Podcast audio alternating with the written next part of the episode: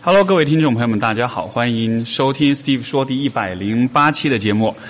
呃，今天我们的节目是在成都的一个线下的呃一个录制的活动。首先，我们的嘉宾是学霸猫老师。啊，大家好，我是欠你们一个正常声音的学霸猫。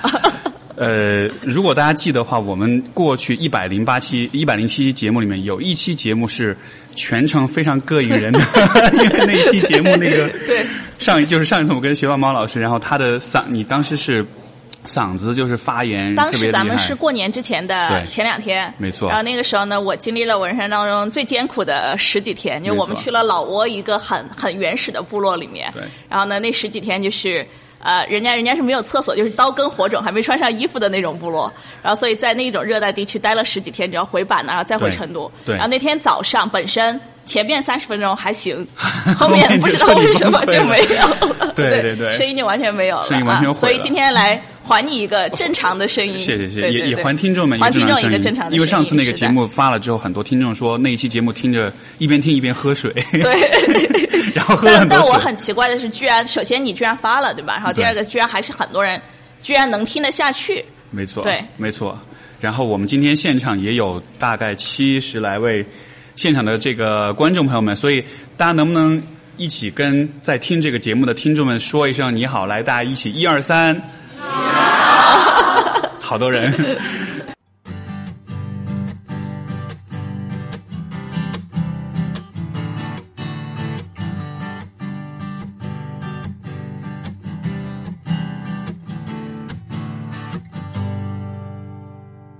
好，感谢各位的光临。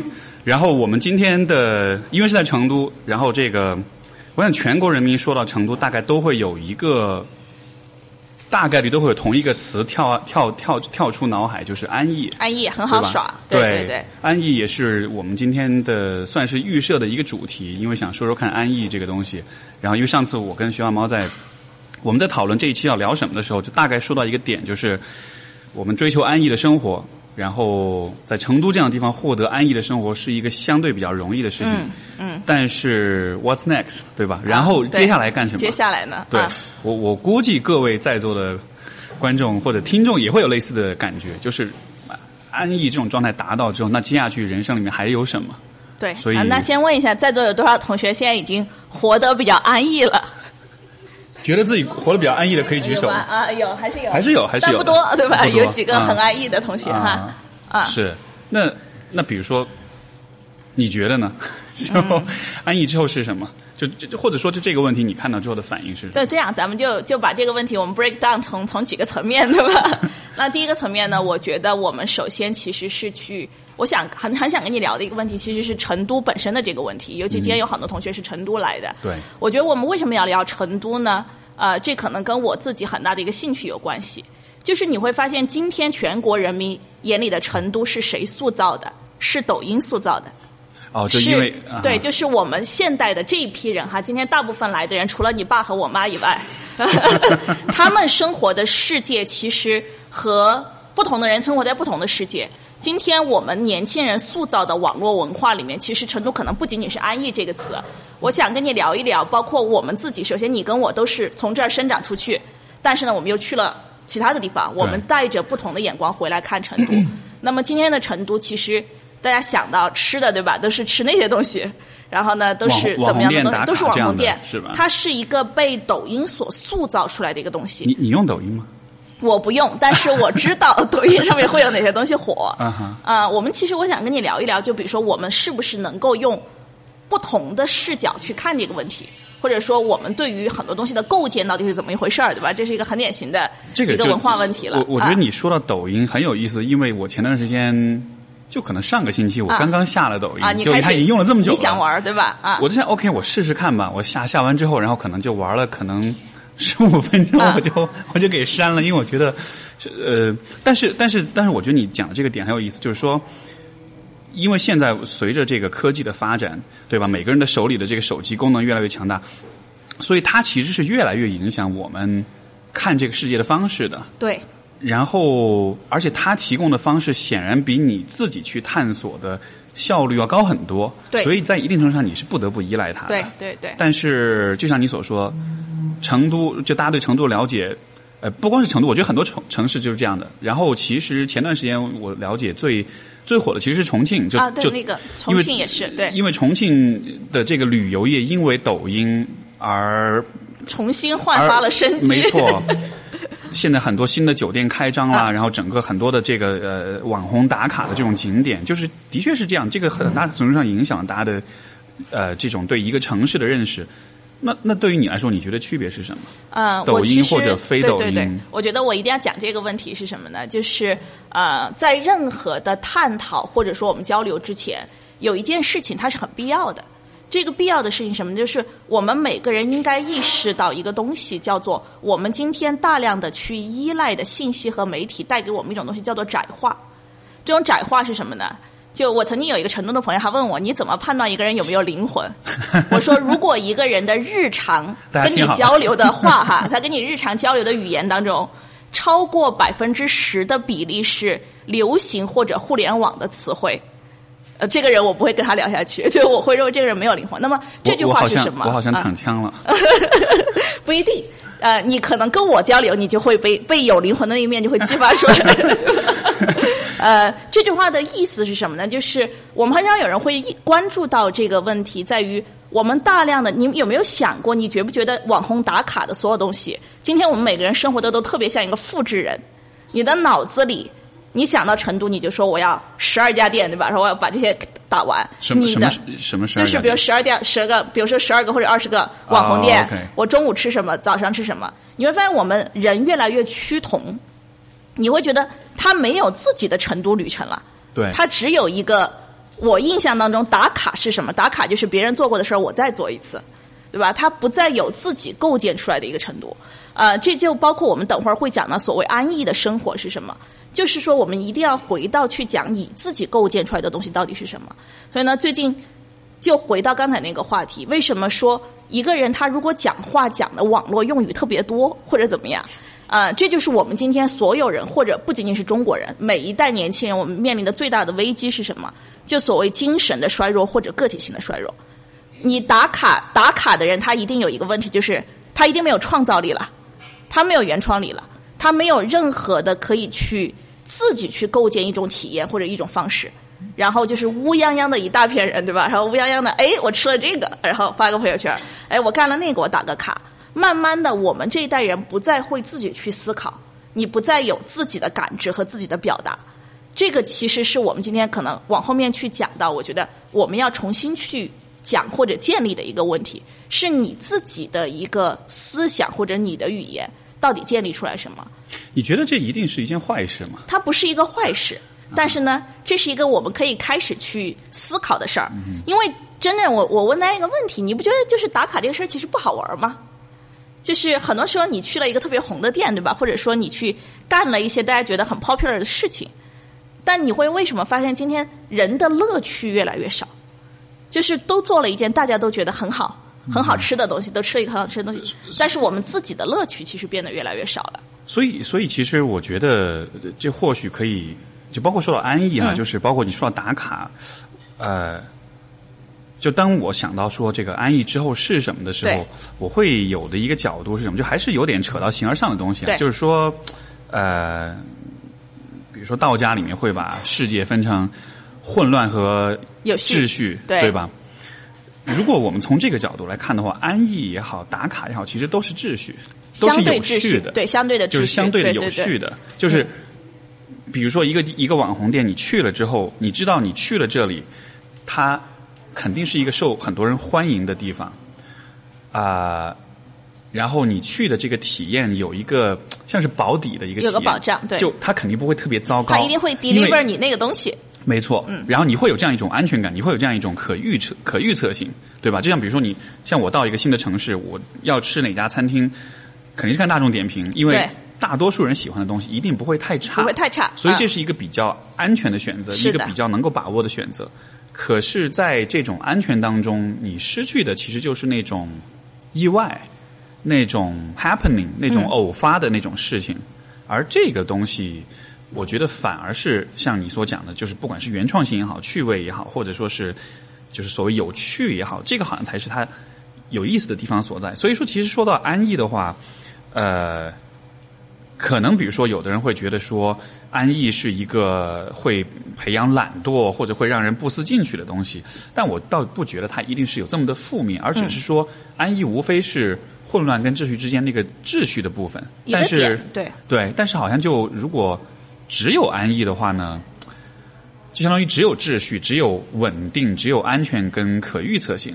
但是这样子的生活本身其实又是危险的，嗯嗯，因为你就你就被困在里面了。嗯，就会有那种被困在里面的感觉。所以那种啊安逸当中的那种，就就虽然我们大家都说啊，我们生活过得很安逸，嗯，但是其实，因为像你像我做我这种工作的，对吧？能看得深深入每个人的人生里面，你就会发现，其实每一个看上去安逸的人背后，其实都有很多焦虑的。他都在挣扎对吧有很多的焦虑，有很多的不确定，很多的迷茫。就是那个安逸更像是一个，我好焦虑啊，但是我不能显得太焦虑，啊所以我要把我的安逸用各种照片跟视频发到各种平台上显得我。过得岁月静好，没错，对吧？没错。所以你看，就是这个有一种这个焦虑是来自刷朋友圈嘛，啊尤其在节日期间，你一刷啊朋友圈，都在旅游，摄影大赛，对对对对吧？然后你会无比的焦虑，对。我觉得大家一定要交我这种朋友，我都是周一到周五出去旅游，而且我从来不发朋友圈，对吧？你多交我这种朋友，你的人生就会，我多么为别人考虑。感谢感谢你为世界和平做出的贡献，对。对所以，但就是你一刷朋友圈之后。其实你看到的是每一个人生活里面他让你，精选他出来的，想让你看到的东西，而且你们俩默认应该看到的这个东西，没错，对。但就你只看到那百分之一的闪闪光点，对对对但是百分之九十九的时间，可能人们都只是蹲在家里吃外卖、看追剧，或者是做一些他们自认为就可能很无趣的事情。所以，所以就很有趣。像包括像抖音也是，因为我嗯觉得抖音好像它倡导的是一种呃这种展现跟秀出自己的这种文化，对吧？但是生活中 可能大多数时候是没有那么多可秀的东西。没什么可秀的，对，没什么可秀的。所以就好像我我不知道吧，也也许啊可能喜欢玩抖音的朋友也会有那种感觉，就是你刷每一个人的生活，你发现哇，大家都好好笑啊，啊，都好好玩啊，都有好多美丽的、帅气的朋友啊，，对都好会跳舞啊。对，然后我我最不理解的是，为什么有很多人是在唱歌，但他是对嘴型，啊，然后就我为什么要看你对嘴型？所以我连刷了几个对嘴型，我啊怒删这个、啊这个 A P P 实在是就觉得难以理解。就太影响我那个信息输入的那个质量了，你知道吗？对因为你这边看的是一些很深、很深度的一些文章，你这边看了几个人在跟你对嘴型，那个对比太强烈了，啊有点受不了。对对对，所以所以所以我觉得。也许这是理解安逸这个问题的一个框架，就是说，就当然这个我我我就是安逸到底是什么？其实我们可以探讨。那我得问你这个问题了。其实我就暗搓搓的定这个话题，我就想问你这个问题。呃，首先呢，我是我觉得从从一个角度来说哈，就是我为什么特别想聊安逸，是因为我们俩其实都是处于非常相对来说是非常自由的一个生活状态吧你。说你自己吧，啊，你你也是比较自由的嘛，对吧？就是属于其实你在做的是你擅长和喜爱的工作，而且呢，这个工作不是那种大家今今天年轻人大家都不想上班嘛，对吧？所以呢，想跟你聊一聊你是怎么样去，我不知道你现在的这个生活状态算不算安逸，但是你是怎么样去开始去走到你现在这个生活状态的，或者说你对于你自己的这个生活状态是怎么看？当然，我也会跟大家聊聊我自己的这个生活状态是怎么构建出来的，然后呢，我会怎么看这个生活状态的东西。呃，如果非要做个比较，上次你告诉我你没事儿喜欢跑去太古里，在上班的时间看大家忙啊碌上班的样子，我最喜欢看人家早上坐地铁去上班，对吧？这这是我最大的爱好。因为呃单凭这件事情，我觉得你比我更安逸一些嘛。我还没有安逸到会呃，我觉得这个事情。不是属于安逸。你要知道，一个人早上起来看别人上班也是需要毅力的？呃，我觉得早上不用早起，这肯定是安逸的最大的加分项。但是除此之外，我其实就对你自己来说，什么是安逸，对对？吧哈，首先你早上不用早起，但是其实呃，就就就可能比如说，呃，比如像我走到现在走上现在这条路之前的话，会有一种幻想，觉得安逸就是自由职业，然后不用担心钱，对，不用早起，对自己的时间可以随意安排，对对吧？就就这是我以为的安逸的几个定义它的点。但是后来的经验会告诉我说，当我感到安逸的时候，那种感觉其实我其实并不太喜欢那种感觉，甚至那种感觉是有点让我感到焦虑和甚至是危险的。好，为什么？因为我真正感到就是所谓的安逸的状态的时候，往往是因为这段时间没有灵感，啊，然后这个没有动力，然后对有点甚至有点有点抑郁的那种感觉，然后有点宅，就不想跟周围的人互动。但是呢，我也不需要非要干事儿，我可以有钱生活得下去。对对，因为因为真正在安逸的时候，反而就是那个没有动力的时候。就是说，有些因为我不知道你会不会这样，就是如果你自己做事情的话，你有些阶段你会很有灵感，你会很有动力，甚至有点积雪。在这样的状态之下，你其实是不会想要安逸的。啊。你反而会觉得安逸是对你这种积雪状态的一种，他给你解嗨了，就是相对，当于就是你就他反而是你就做不出东西来了，没错你就你就好像死掉了的那种感觉。没错对，，所以就后来的经验就发现，我跟安逸的这个关系是一个没我想的那么简单，不是说我得到安逸我就就怎么样了？就怎么样了就完成了，对对吧？？它更像是一种不断的切换，不断的一种动态相互的，就在安逸跟不安逸之间的一种相互转换。然后后来慢慢反而习惯了这种转换的过程，就反而没有了一个永恒的安逸的状态吧。因为因为在我印象里面，其实你一直保持着一个相对来说是产出比较多的节奏嘛，包括说你。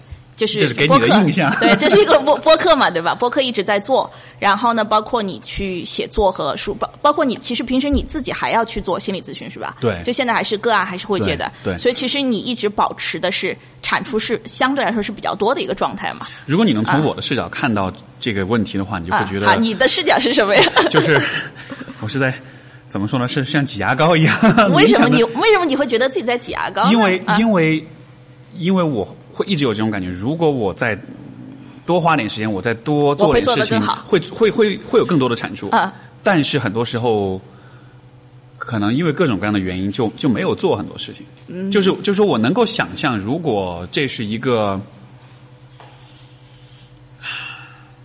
一个正儿八经的工作，或者说如果有更大的外界的压力给我的话，如果需要像比如说像像做投行的人一样打了鸡血的工作的话，可能我的产出可能比现在还要多一倍，就就会有这样一种想象。对对，所以所以就所以所以可能从外外界的角度就会觉得好像一直是我在一直在输出在这样，啊但是从我的角度，我从来不觉得你还可以 do better？是应该是这样。啊。好，那我特别喜欢这个问题，是吧 就是就因为我觉得这是一个很很典型的东西，我相信每个人在座都会有那个感觉。就如果我更我我觉得很投入一点，对吧？我能做的更多。我没有没有没有我没有在跟你下套。但是我们可以把这个问题，其实因为这是我很喜欢的一个问题，这是我长期思考的一个问题。嗯就我们可以，我想借由你讲到这儿了，咱们就把这个问题深入下去，对吧？因为上一次上一次其实多少我们讲到过一点，嗯就是说大部分人他都有一种都有这种感觉，就是我们总觉得我还做的不够多，我还可以做的更多。我其实还可以更努力的为什么我今天就出去看了这个东西，对吧？这一个小时我是可以又做很多事情的。但我觉得这其实是一种怎么说呢？这是一种常见的印象，或者说这这就是一种很典型的一个社会文化。这种社会文化就总是告诉你，就是其实你可以做的更多啊、但反过来说，我们每个人都在追求另外一个东西，就是我怎么样做的更少，但是能够收获的更多。就是我其实觉得从前面一种思维状态转到后面一种思维状态，其实可能是一个非常 worthy 的，或者说非常非常有价值的一个东西。所以所以你是在往后面这个我在后面那那条路上面很走很久了，就我一直在追求的就是呃，不要做那么多，甚至我要想方设法的减少我的思考和我的工作量，然后呢，然后尽量尽量怎么样让自己做的最少，哎，但是要获得我想要的成果。你觉得你觉得这个问题是否和？因为当你这么说的时候，我我的本能反应是，嗯就做的更少，好像是一个，就好像我们容易把这个问题道德化，啊我们会觉得做的更少是你这个人对吧？你对这个人懒惰、啊不思进取，对对然后这种不求上进，就会有这样的一种。当然，我理解这种反应肯定肯定是因为可能社会的文化的是一个社会熏陶，文化对吧？就是我们会啊道德化这个效率和这个进取心这样效率、进取心和呃表面勤奋。其实我们大家读书到现在工作，我们一直是被监控着的。所以老师看着你这个人玩，你这个人就不是一个好人，对吧？老师喜欢看着你周六都还在学校上自习，你就是一个好人。是但那种人一定是成绩不太好的人。呃，就这句话，因为你也自己写东西嘛，对吧？其实你是你，而且你已经出版了一本非常好的书，就是我们就单纯从写作者的这个角度来说，大家有没有想过哈？我认识好多的写作者，这种写作者是出版 N 本书的那种，对吧？然后就是不断不断的去写，但是呢，你就会明显感觉到一件事：有一个人他叫乔维泰利，其实他做的很不错，但有的同学可能听说过零极限，听说过吧？就是就是一种反正修行方式吧，呃，我们比较神棍的同学 都听说过。啊，这个人呢叫做 Joe Vitale，他们是美国的美国的这一派哈，美国作家大量的都是这种，你不能说他是作家了，他其实是美国人创造出来一个东西叫 content creator，就是内容创造者。他们写书是一年好几本的写，然后你可以想象他在十年、二十年的职业生涯当中，他的书可能一车厢打开，但你会非常失望。因为他的每一本书，他总量来说，当然给了这个人不不少的财富，但是呢，每一本书你就是读一读，就读不下去了，你就会觉得他的信息量会非常的稀薄，而且这种作家，你关注他两三年之后，你会非常失望，因为你觉得他根本就没有进步。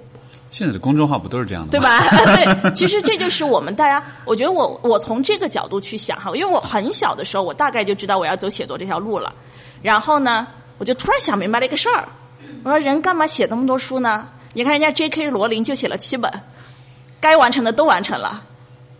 真的，我们应该多想想这个问题。更不要说，呃，我很喜欢一个美国作家叫做 Harper Lee，我不知道有没有听说过，就是写那个杀死一只知更鸟的。他真正留下来的作品就那么两三部。而且呢，他就一辈子他就在自己的老家，对吧？就是前段时间不是这个网上的段子，就说他是当初是有朋友赞助了他一笔钱，然后他就他才有时间他就写对对。但是你想一想，他一一一个人两三本书够了，他就是只一辈子只留下来一本，杀死一本杀死一只知更鸟，就已经比大多数的作家对吧好多了。那你想想，我们今天公众号的人，他如果做两三天更一次，他做个三年，他能够写个一千篇文章了。一千篇文章，我们再把它集合一下，就是十几本书了。能看吗？其实就 完全不能看。对，因为其实比如说像，不管是比如说像心理类的，尤其像比如说像亲密关系类的这个问题哈，我后来发现，其实你写来写去就那么些东西。嗯。像那个呃，我前段时间在微博上就是有推推荐几本，就是我身边的朋友出的新书，其中有一个朋友写的，就叫谭玉辉，然后他他的那本书。就是就是亲密关系，然后他然后他就讲了关于亲密关系的四十九个小点啊，然后我就说哇，你能挖出四十九个点来，好厉害啊！因为因为真的就是你很多东西写到后来就，因为我之前公众号也我刚开始做的时候其实也是会写很多东西，而且感觉就写不完的东西，但是现在越写越发现没什么想写的了，也不好写了。比如说谁来问一个什么问题，我说哦这个我写过，啪扔一篇文章过去就有了，然后后来就发现其实你真正。真正值得谈的东西，越写会越觉得，真正值得谈的东西会变得越来越少。对，因为你大多数谈的东西，其实都是从那几个关键的点里发散出来的。对对对对，你无非是把一个思路应用到某一个问题上面去，这样的。所以，所以就像你说，好像是会有一种，而且像公众号，我觉得尤其这样一种很。很很独特的、很新的一种媒体的形式，包括很多人在做自媒体，然后他会有一种压力，我需要不断的更新，对，才能保持我在用户心目中的一个这种活跃度，我的我的我的重要性，对吧？对，如果你长期不更，就觉得哇，是不是大家就粘性啊，就忘了呀，这样的，所以会有这种压力。是的，所以甚至都，所以说很多人在频繁更新的时候，他想的都不是我有没有值得传递的。观点了，他想的是我今天得出一篇东西，让大家知道这个公众号是一个会定期更新的，还活着的。对，可是这样这样其实会产生很多的垃圾信息，已经大量的垃圾信息，大家应该已经非常明显的已经感觉到了，对吧？这种。呃，包括另外一个，我们就就再举个例子，我终于要要开始黑人了。就比如说，其实像得到上面的这个产品，我觉得得到上面老师其实都很好。但是呢，为了满足这种低效率的学习方式，才可以卖得到钱。所以呢，其实一个呃集合时间来看，两到五个小时可以学完的东西，你有没有发现它其实给你拆成了一整年？这就是我觉得呃这个东西，当然得到现在已经是一家年入十亿的非常强悍的一个公司了。但这个东西就对于我们自己来说，今天的信息获取者来说，你会发现这就是一个纯粹的呃完全冗余的一个东西。因为我们今天比如说得到上面的一个东西，你把它合起来去看，很快很快你就看完了，对吧？但是呢，你要明白，人喜欢冗余，用户也喜欢冗余，用户也喜欢那种，哎，我每天都有一点新的东西看，而且呢，我好像今天也不用花很多时间去看，喜欢那种感觉。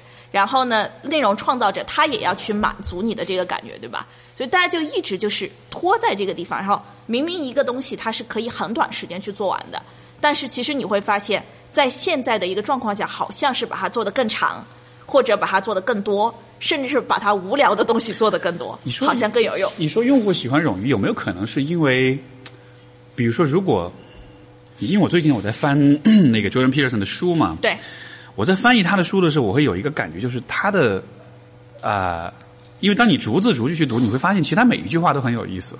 就其实他的书是值得很读的很慢的，高度的对理念的对，这个没错就是每一句话其实都是一个很重要的观点。所以说，有没有可能是，如果比如说你写的东西很精炼，像这样一句话就是一个观点的话，这其实需要人们很慢的去读。就是你必须得筛选出那一小波人。如果你很问题是，如果你很慢的读的话，会不会产生一种幻觉，就是我输的东西好少啊？对吧我今天就读了这一页书，对就其实这一页书里面的观点已经足够你想好长时间了，嗯但是我只读了一页，我怎么打卡呢对？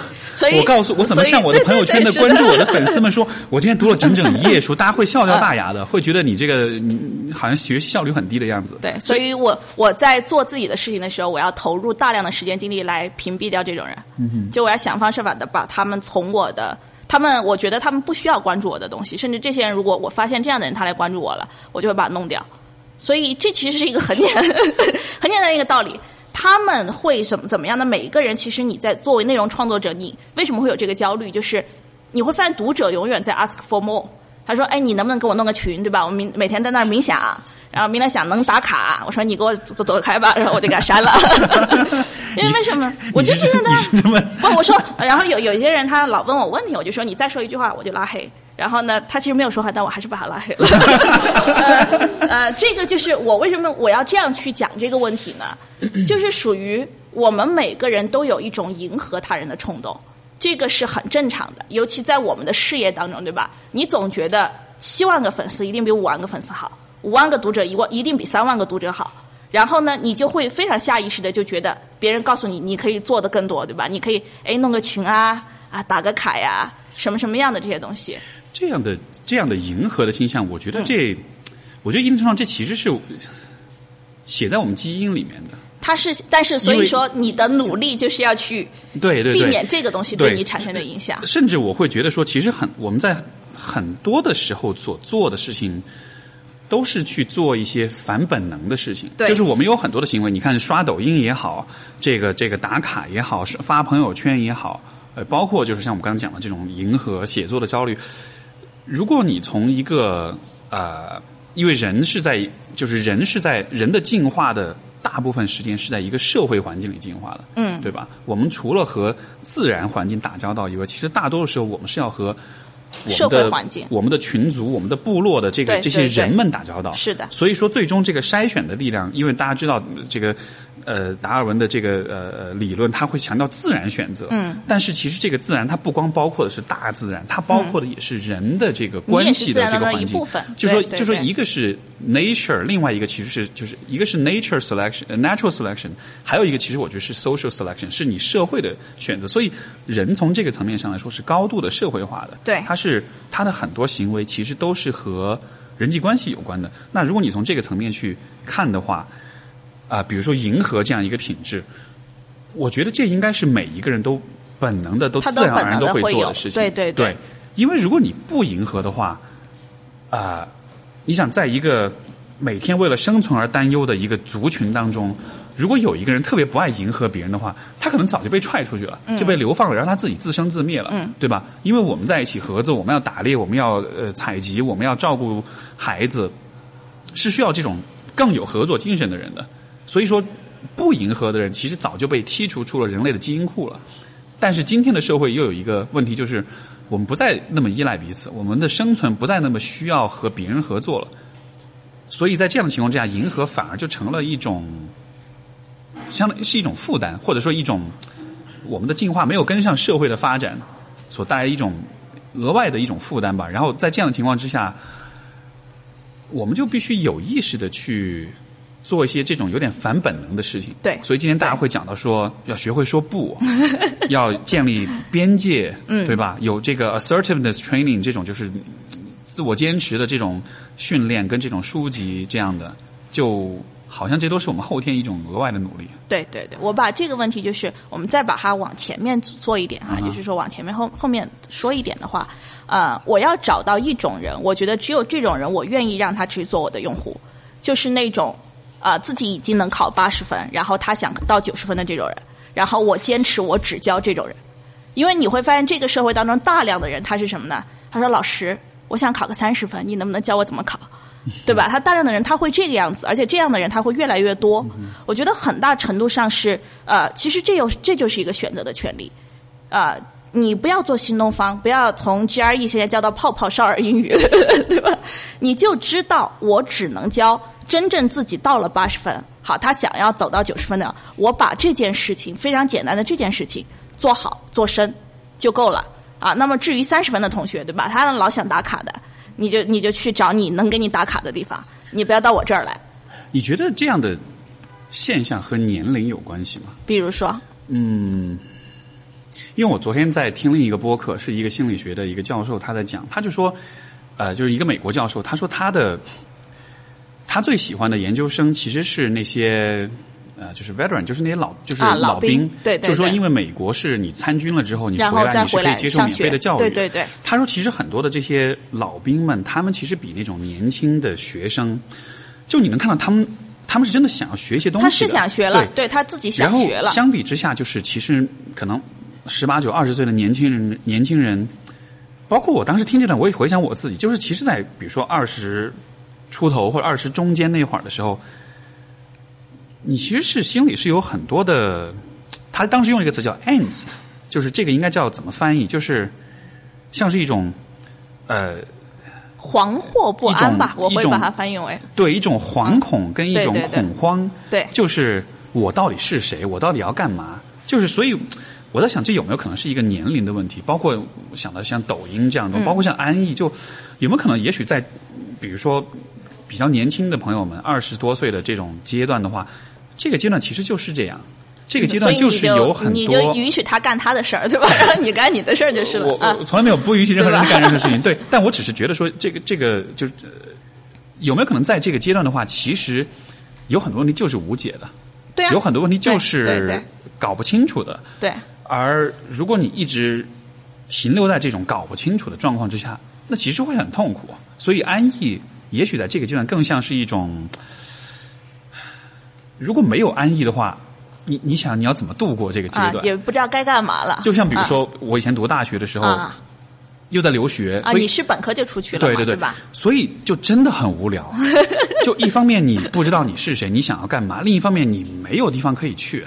我们那个时候最经常去就是中国城有一家 KTV，就去唱歌。每周去唱，有的时候一周唱个两三次都有。啊唱到后来就是都唱恶心了，但是真的就没有事情可以做。嗯，就因为给我们所拥有的选择太少了，所以所以我在想说，呃，有没有可能，比如说对于现在的许多的年轻人来说，可能也会面临这样一个问题，就是你看到，就可能你心里面有各种各样的这种惶恐，有各种各样的迷惑。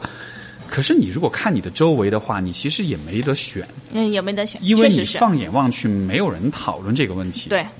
大家讨论都是我的生活的最光辉、最光彩的一面。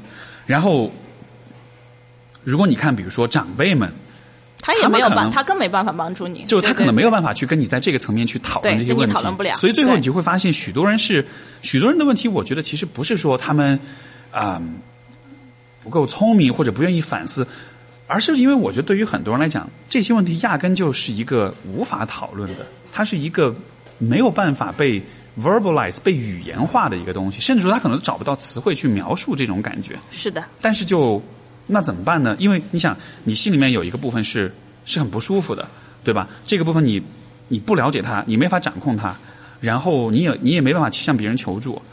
那你能做的事情就是去麻痹自己，那就是对吧？就是抖音也好，呃，吃喝玩乐也好，或者是这种及时行乐的这种事情。所以，呃所以我想，有没有可能从年龄，或者说从不一定是年龄吧，阅历吧，从阅历的层面来说，也许人是需要经历一个你的 感知跟想法足够敏锐，但是你的生活阅历又还没有跟上，有一个这么一个空档期，或者这么一个比较尴尬的一个阶段。嗯，可能比如说你到了。呃，我倚老卖老一下，三十或者以后，对吧？就你可能 嗯，就突然就就感受到了自己是谁。不能说感受到是谁，而是说，比如说像现在这个问题，我的感觉反而是，我觉得这种感觉好像一直在，那就在吧。啊，那就 那你就 live with it，对吧？对，就是可能更年轻的时候，你会有一种不行，所有这些问题，我要我一定要把它搞定，我一定要把它打败，然后我一定可以做到，就是解决所有的这些。就那个时候会有这样一种。呃，有一种一种一种很年轻气盛的执念，但是好像到了这个阶段的话，就像比如说刚刚你讲的，不一定要写那么多东西啊，可以写少一点，可以写少一点，对对对。所以就好像是，就包括比如说我我对于比较年轻的朋友的观察，我不知道你有没有这样的感觉，比如像大学生或者是高中生，都很紧张，他的那种紧张不是那种就是 nervous 的那种紧张，而是说惶惶不可终日的那种感觉，就是就是对，就是那种。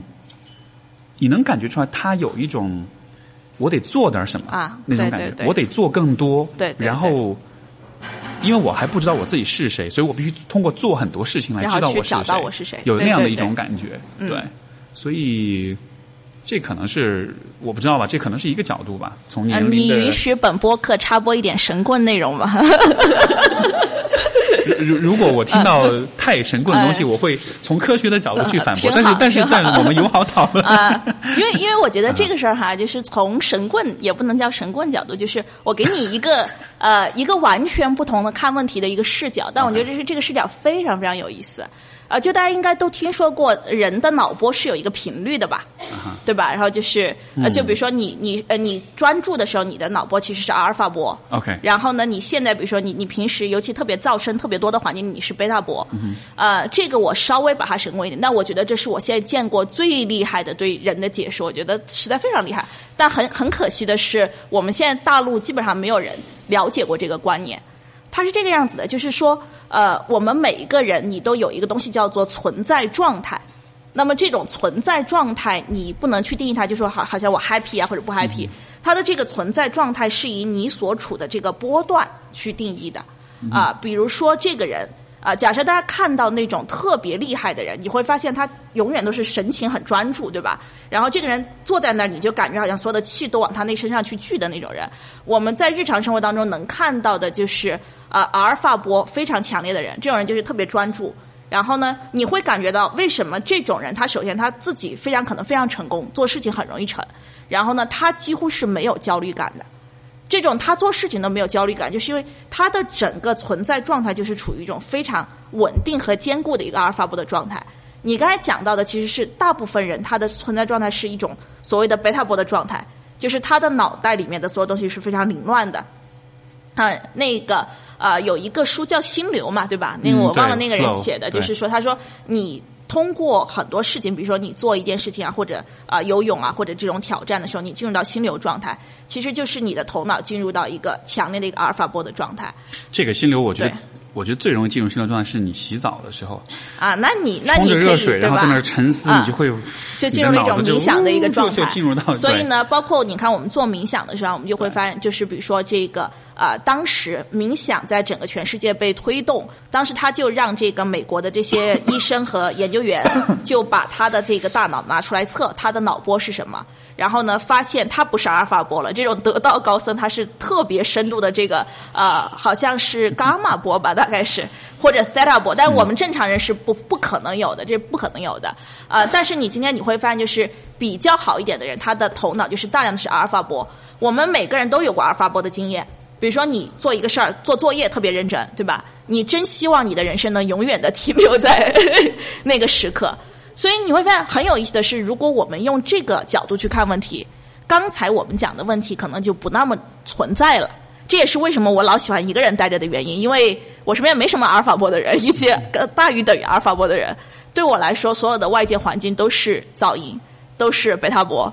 那我就一个人待着，我其实阿尔法波的时间会非常非常多。你你你讲这个，我不知道会不会有一种副作用，就是前两天其实，在我们今天这个活动群里面，哎，是啥？我忘了是哪一个群里面，就是说到冥想，啊然后有有朋友就讲说，没进入状态，对吧？我？怎么都进入不了那个状，我找不到那个感觉。对，就好像是这反而是一种一层额外的焦虑，就是哇，你描述那个阿尔法波也好，那个感觉很那个美好。对，嗯那个境界好牛掰，我达不到，对，然后一直都达不到，对怎么办？是不是我没救了？啊、我也不知道，对吧？这不属于我能解决的问题。嗯、但 anyway，我觉得就是我们其实我们俩讨论的时候，我觉得就是把不同的观念或者不同的观点，其实重新哎拿出来，重新去想一想。有的时候你有的东西你带着自己哈，在那儿想久了，一下子就不一样了。一不过就呃，就先不说神不神棍了，但是、但就是我觉得，呃，有一个有我有一个想法，我是一直都存在，就是说，比如当我们讨论到这种很厉害的人、很成功的人、很像你刚才描述的那种阿尔法波或者更牛掰的那种，然后讨论他就 从来不焦虑啦，然后一直都很稳啦，很怎么样的，呃。我对这样的状态其实一直持一种怀怀疑疑态度，哎对，好，我的怀疑是在于说，我我倾向于觉得人的状态是不需要也不应该一直都是一个状态的。嗯，因为不论是哪个状态，比如说你一直都很沉静，你一直都很稳，你一直都很怎么样的话，因为还是从那个就是说从混乱跟秩序对吧这样的一个视角去看，就是任何一种稳定的状态本身都是不稳定。嗯，对吧？任何一种，就比如我们前面讲的，就是安逸的这种状态，如果非常的，如果安逸一直存在的话，这种一直存在的安逸反而就会成为不安逸，因为如果你一直很安逸的话，你其实就不知道你下面该干嘛了。啊，对，因为对对，因为因为安逸是或者说稳定，它都是一个不变的、一个可预测的呃这样一个状态。但是你在这种状态里一直待着的话，有没有可能你就会缺少了挑战，你就缺少了学习，你就缺少了新的事物的这种接收？就是说。安逸也好，这种稳定，或者说你任何形式的单一状态，我觉得它可能都会带来这样一个效果，因为因为人的啊、人的成长跟发展是你知道是你需要接受外界的刺激，嗯你知道了你在哪些方面可能有点无知或者可能有点不行，然后你才会有兴趣去更多的去学去了解，对吧？如果比如说你做的所有的事情。全部都是在一切都在掌控之中的的话，你就没有动力去就没有好玩的去更新自己了。对对但是这个外界的刺激它又不能太强烈，它又不能强烈到说，哇，这一切都太难了，算了，我还是放弃就干不了了我还是就逃回我那个，就就就我觉得好像始终都是一个平衡的一个状态。有的时候你觉得哎我有点白痴，有的时候你觉得哎我还是有点聪明，好像这种状态是比较理想的。这样的话，你一方面你会学，但另一方面你的自尊、你的自信又不至于太受影响，对吧？那所以从这个出发点来说。当然，这个可能是因为小时候老师灌输太多这种想法啊，就说啊，你看哪个伟人他好有毅力，或者是他听这种嗯听完就本能的就很烦，就觉得就觉得，是就是本能的那种怀疑，就说他可能一直处在那样一个状态，很稳啊，很不焦虑了，很怎么样？但是有没有可能最后他就成他自己的敌最大的敌人呢？啊，他就给自己，就说我通过很多的修炼，我让自己到一个很稳的状态，对吧？我为了追求，比如内心的宁静也好，这种呃呃这种没有焦虑也好，但是有没有可能你到了那个状态之后，你其实也会失去一些东西，你会牺牲一些东西，因为，唉，是另外一个相关的例子就是现在很多像很多这个像包括像八零后，现在很多人都有有了小孩，对吧？然后你会发现。因为我有些同行做这个母婴或者亲子的这种方面的这种心理学，呃，你就会发现很多的做父母的，现在对于孩子的那种过度保护之强，强到就是他恨不得替这个孩子做所有的事情。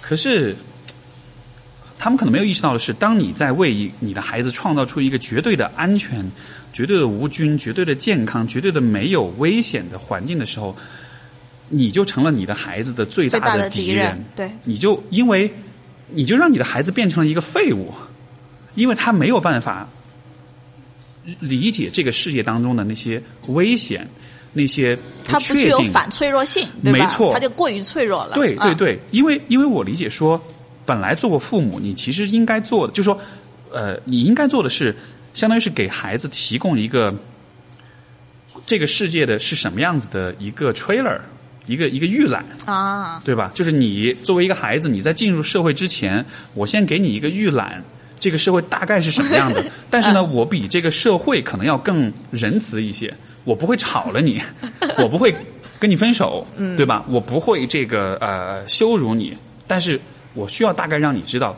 在这个世界里面，你需要怎么做，你才能大约成有一个比较好的生活？嗯。但是你看，很多家长的做法就是，他给孩子描绘的世界和那真世界是完全脱节的。家长的世界是绝对的安全，象牙塔里面这个不要吃，那个不要碰，对。啊看到猫，看到狗，哇，你离远一点。对，没 错。我觉得这是我特别痛心的一点。以前我养狗出去遛的时候，几乎所有的家长都是这样的：小心它咬死你。啊，对那个那个小孩子，其实他看到狗，他本能的反应是哎很可爱，我想摸，对吧？就他啊不一定是，就是他可能自己没有判断，但是你能看到他是很好奇的，对对吧？就是人的好奇是我们的本能，他的好奇的招招致的反应是，这个狗会咬死你，对，外面很危险，没错，一切都很危险，呃没错，对对啊。那你想想看，这样的孩子长大之后真的就是废物啊，啊，因为他也不是，我也是被这样长大的。所以所所以。所以，就是我觉得关键的问题就是，你得问所有的父母的问题，就是你希望你的孩子是一个安全的人，还是一个一个一个强一个、啊一个强有力、一个强大的人？对我我会对我会对父母这么说，对，就你刚才说的，你你说父母应该这么问自己这个问题，对吧？啊，我说父母应该，我帮你把这句话接完啊。我 如果我是个父母，就是不管他是一个安全的人还是一个强大的人，总之呢，这也不是我的事儿，我该干嘛干嘛去吧。该干嘛干嘛去吧。我觉得，呃，在这里其实有一个很有意思的一个点，就是你会发现非常有意思的一个点。我们其实大部分父母可能教育的方式没有那么大的差异，但是呢，最后孩子出来他很不一样。所以我相信有一个更强的力量，就是每个人自己他的生命本身的那个力量。这个东西不管你父母怎么样，不管你老师怎么样，同样的父母，甚至我们几十个人对吧？同样一个老师教出来，他可能他是完全不一样的。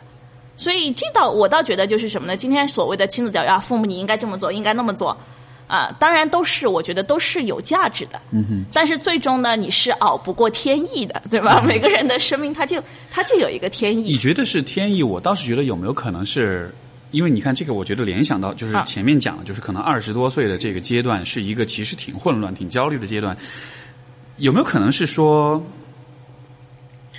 比如说，如果你前面十八年或者左右的这个生活是父父母给你定义，或者父母去塑造你的，到了二十几岁的时候，你从这个家庭的保护、从学校的保护当中出来了，这个阶段里面的话，其实你面对一个选择，就是你可以选择按照之前的一贯以来的思路继续这样生活下去，这样的一个生活总体来说会是比较安逸的。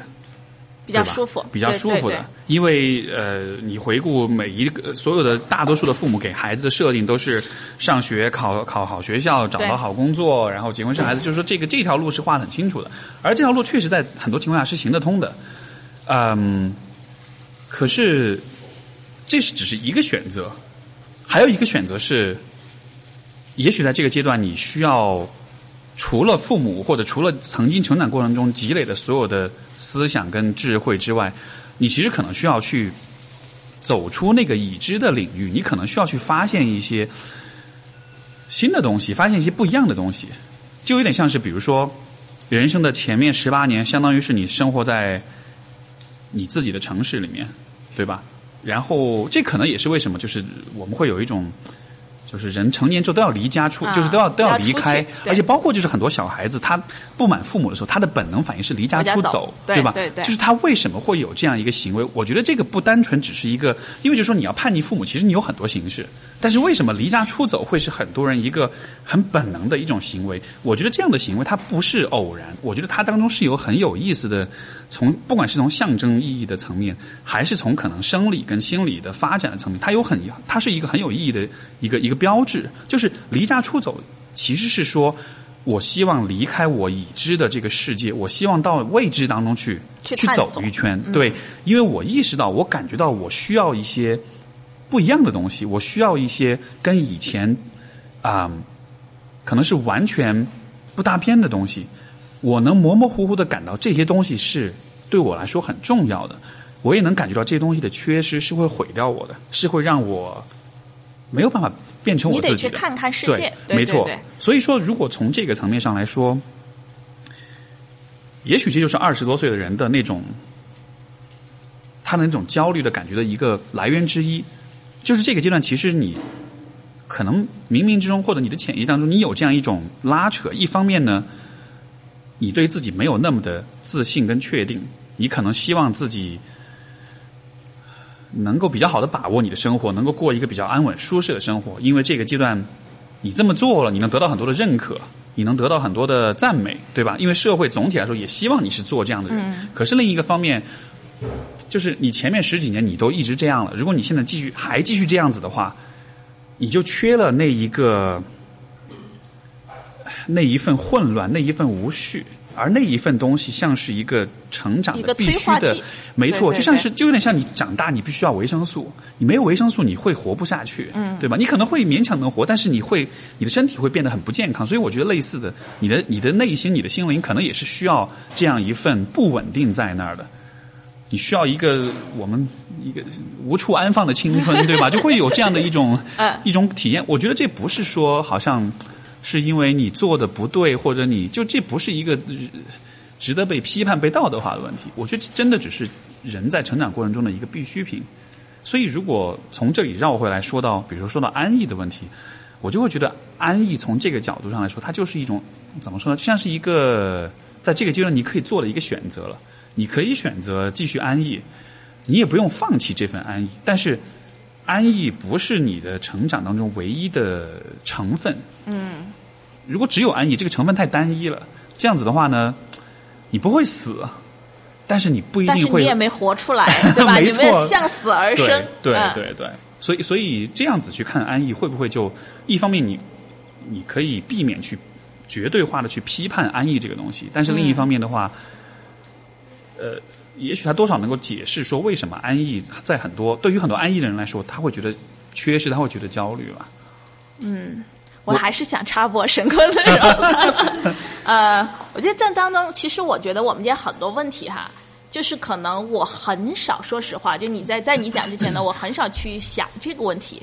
或者说我从来基本上不用这个视角去看问题或者想问题，这证明我已经在神棍这条路上了，对吧？可能已经拉不回来了。但 anyway，因为呃我自己，我我就就先补充一点背景吧。我自己，因为我现在我过去的三年，我其实一直在做轻松冥想的这件事情。然后呢，近期呢，我觉得我越来越多的是，呃，更多的我会从文学和哲学层面去看问题，所以我不太从社会社会层面，就是说，哎，具体的什么什么问题去去看问题哈。呃，讲到文学层面就很有意思，就是啊，就是这个。呃，文学呢，一定是不安逸才出来的，对吧？这越不安逸的人，他写的诗越好。比如说，这个南唐最最倒霉的人叫做李后主李煜老师，对吧？原来原来出身是个呃国君，结果人到中年，对吧？以前多么宫娥、多么漂亮的写这首诗的，结果是国破家亡了，但后来就写出了最好的诗，对吧？就是说，呃，自是人生长恨水长东。所以，当我们慢慢的去进入到文学和哲学的视角，呃，如果你开始去，尤其是特别喜欢文学和哲学的人，你会发现他看问题的角度是跟正常人不太一样的。然后呢，他也不会说，哎，好像他不是特别的活在这个世界里面。我不活在这个世俗的世界里面，我要去解决这个问题，我要解决那个问题。啊、他很早就明白了一件事情，就是现实的很多问题或者世俗问题，首先你说的很对，就是无解的。但第二个呢，他也没什么无处安放的，因为几千年来文学跟哲学都已经把它安放的很好，他就在那儿，他就安放的特别特别好了，对吧？所以你看这个，嗯。想到一本书哈，就是那个顾城，大家都知道，这是中国二十世纪的一个天才诗人，啊，他有一本小书，我觉得太绝了。其实不是他的诗，叫做《顾城哲思录》，就是顾城的哲学思考录。这本小书是强烈的推荐给你，跟推荐给大家，因为呃，天才的诗人和文学家就只有一个特点，就是真开悟了。他们都在宗教和哲学里泡了一阵子之后，但是都能把这些东东西丢开。最后走到了一个我们所谓的合一的大的生命境界，然后呢，他不再需要什么佛教或者什么样的东西了，啊、所以我们今天我觉得就是从这个角度去看哈，你你看顾城写的东西也好，或者看木心写的东西也好，在这个层面上的作者，他给你写出来的东西，那种震撼力是巨强的。然后，其实你有没有想过，很多人他一辈子他可能就把自己安放在一本《红楼梦》里面，也就够了，他不需要在这个世界上安放什么。我其实我也很明白，我自己把我自己安放在哪里。我觉得我也是把自己就安放在这些东西里面，所以我几乎是呃，可以说是不问世事也好，或者说是别人有的烦恼我都没有啊，因为我很早就不烦恼这些东西了。我可能早就早在我的生命里面，我找到了美，或者说我找到了所谓的意义，或者说那种让我觉得哎。无所谓了，你们爱怎么怎么怎么地，对吧？你们把我踢出去就踢出去，怎么地？啊，我觉得我可能就找到了那个东西，然后我就在那里面了。啊，当然我我并不认识任何一个人 像我这样，对吧？就就不太问世事。但我们讲回来，我觉得，嗯，就从这个表达来讲，呃，一个人他老是在这种不接地气的时候，其实也不是一个问题。他可能他在自己的精神上，他找到了一个很大的归宿之后。对他来说，世俗生活是可以特别特别简单的，而且世俗生活不构成任何烦恼和障碍。我觉得大家应该都会有过一些体验，比如说，就是你读一本书，你觉得太好看了，就是你就彻底的着迷了，对吧？你就迷进去了。然后啊，当然了，你迷进去了之后，呃，你你这个时候你的内心里面可能会想，哎呀，我该做的正事儿好像也没做，对吧？我好像特别特别的不务正业啊。当然你也可能是像我，可能就是迷进去了啊。那我觉得。这可能就是我真正想做的一个事儿了，我就慢慢的去把它就是做成一个事儿了。你你你看，其实你有描述，不不管是文学家也好，哲学家，包括你自己，就是有一种状态，一种境界，对吧？他是他不活在这个世界里面，他是另外一个世界的人。当你我每当我听到这样的描述，其实就是首先我并不呃做任何的评价，说这样好或者不好，或者有没有可能实现什么的。其实我每次会想的问题就是。这个画面在这儿，对，但它永远只是个画面。对，但是好像没有人跟我们说，如果我想要走到那里，我要怎么过去？好，你懂我意思吗？就是对对，就是那个路在哪儿？对，你懂我意思吗？所以，所以我我觉得可能我会比较关注的问题，可能不是对，是 how 的问题，不是 what 或者 where 的问题，因为最终的那个。可能这也是和专业有关系，就是其实，在我们的专业里面，比如说跟跟来访者工作里面，我其实不会做任何假设，一个人应该变成什么样子。我更多关注的是，我更多关注是他可以怎么到那个地方去，甚至说他可以怎么发现他应该去的那个地方是什么样的。你懂我意思吗？所以可能我感觉我们俩的侧重点有那么一点不一样。不一样。对对对，你跟我描述了一个一个终局，一个一个一个一个美好画面，但是就我一直想的，就相当于是你告诉我说，哇，我这里风景好好啊。但是我但是我反会反复的问你想问你坐飞机来还是坐火车来？不是，我会问你你在哪儿？对，到底在哪里？对吧？这个路应该怎么去？对，所以所以所以，比如说你说的这样一种你的这样一种状态，对吧？就是不问世事也好，或者是比较超脱一点也好，你是。怎么样子？对，没错。或者说，对，就你是怎么去到那里？我不知道这能这个啊，尽我尽量去讲哈，我尽量尽量尽量以一种尽量客观的方式去讲。对，我会我比如说，比如说你你你迈出的第一步，对吧？这条路我出发了。好好好，你你激发到我了，我知道怎么讲了这个问题。呃，我觉得呃，如果从我自己的角度来说，是大概是在整个学习的过程当中啊，我突然有一天我开始有了一个东西。就是我会开始去把我所有的时间和精力，或者说学习，比如说我们这么这么去讲，很多人学习他其实是一直朝前看的，有没有发现？对吧？我今天我要学考四级，考了四级我要考六级，考了六级我要考这个证儿，然后干了这个我要搞实习。就是我们其实已经被这种不断向前跑的一个东西给拴住了。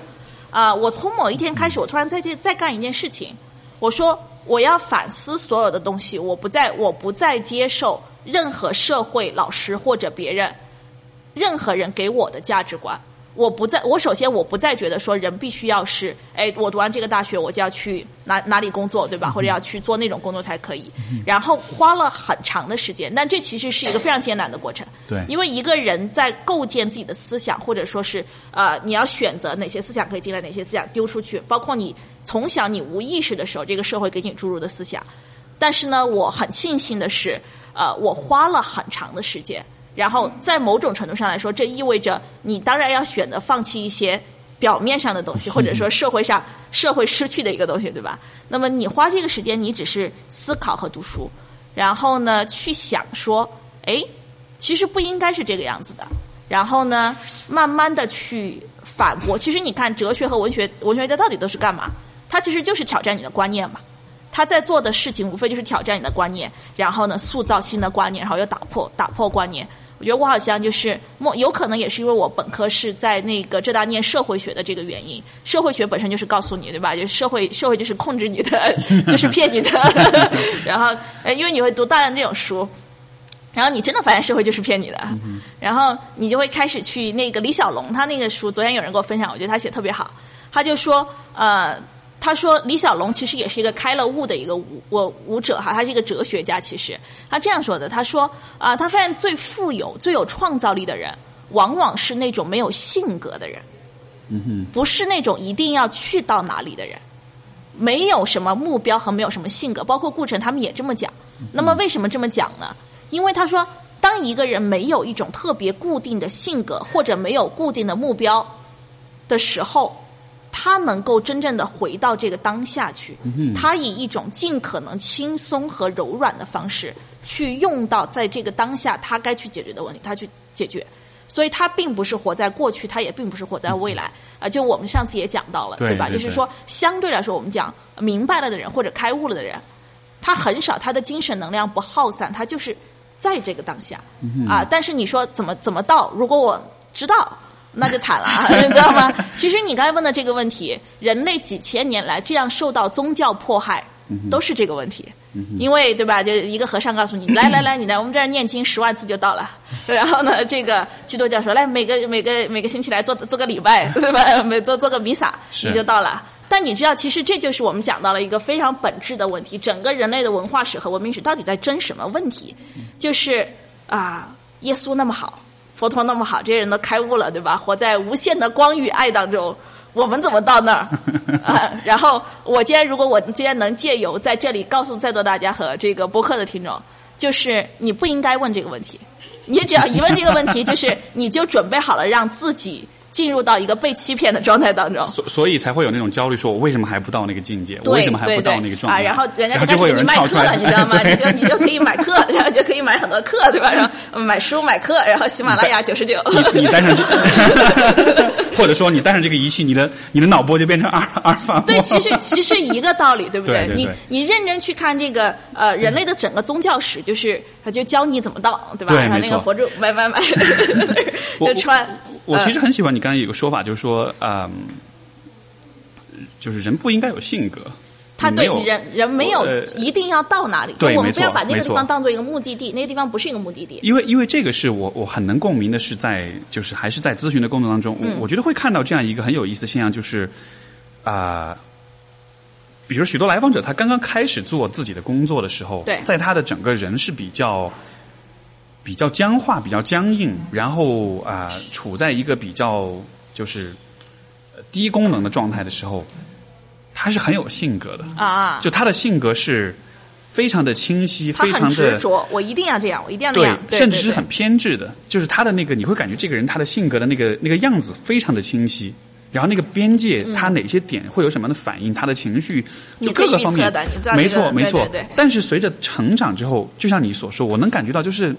人的性格会变得越来越不一定是模糊，但是会越来越多变。就是你在不同的对你在不同的情况之下、不同的场景里，你不一定都需要坚持那些你以前认为特别重要的事情。你会发现说，其实好像没有什么需要特别坚持的事情，反而是这样一种状态。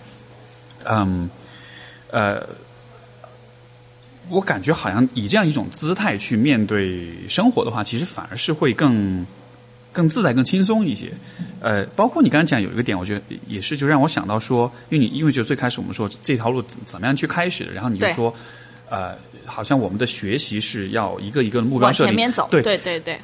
其实我觉得这种，这就是人类的知识或者是学习过程的一个一种一种一种等级制度吧，就是我们会本能的把知识划分等级，对吧？小学、初中、大学、初级、中级、高级。然后你看，几乎所有的知识学习过程，就是如果你看知识它的结构本身，它都是有等级划分的。嗯。呃，可是问题就在于等级划分这个东西，就为什么是这样的？或者说必须是这样的嘛？知识必须是分等级的嘛？因为如果你把知识分等级，那么你就会就像你所说的，你就会有一个我必须要到更高一级的这样一个需要。又被僵化掉了。对对对对对对而等级本身也是一种秩序，等级本身也是一种给我们带来可预测性和安全感的一种嗯目标，对对吧？但是我读大学了，说明我长大了，啊，感觉对，没错，没错。比如说这个呃，你在读中学时，你觉得我一定要上大学，啊，对，上大学你说我一定要上研究生，嗯一定要博士，博士对吧？嗯然后完了一定要考职称，就是就是社会或者环境给我们提供很多这样子的，你的下一步台阶在哪里？或者说，我如果告诉你，你这我把你这一辈子的台阶一步一步一步全部给你描绘出给你描绘，出来了，哇，嗯人就感觉爽了图，对吧？对，嗯好安全呀，对吧？对。所以以后咱们 开个学校，让人能读到一百年，绝对很多人来报，你知道吗？他就一直读书，一直读书，一直读书，他就对呃不用面对任何问题了。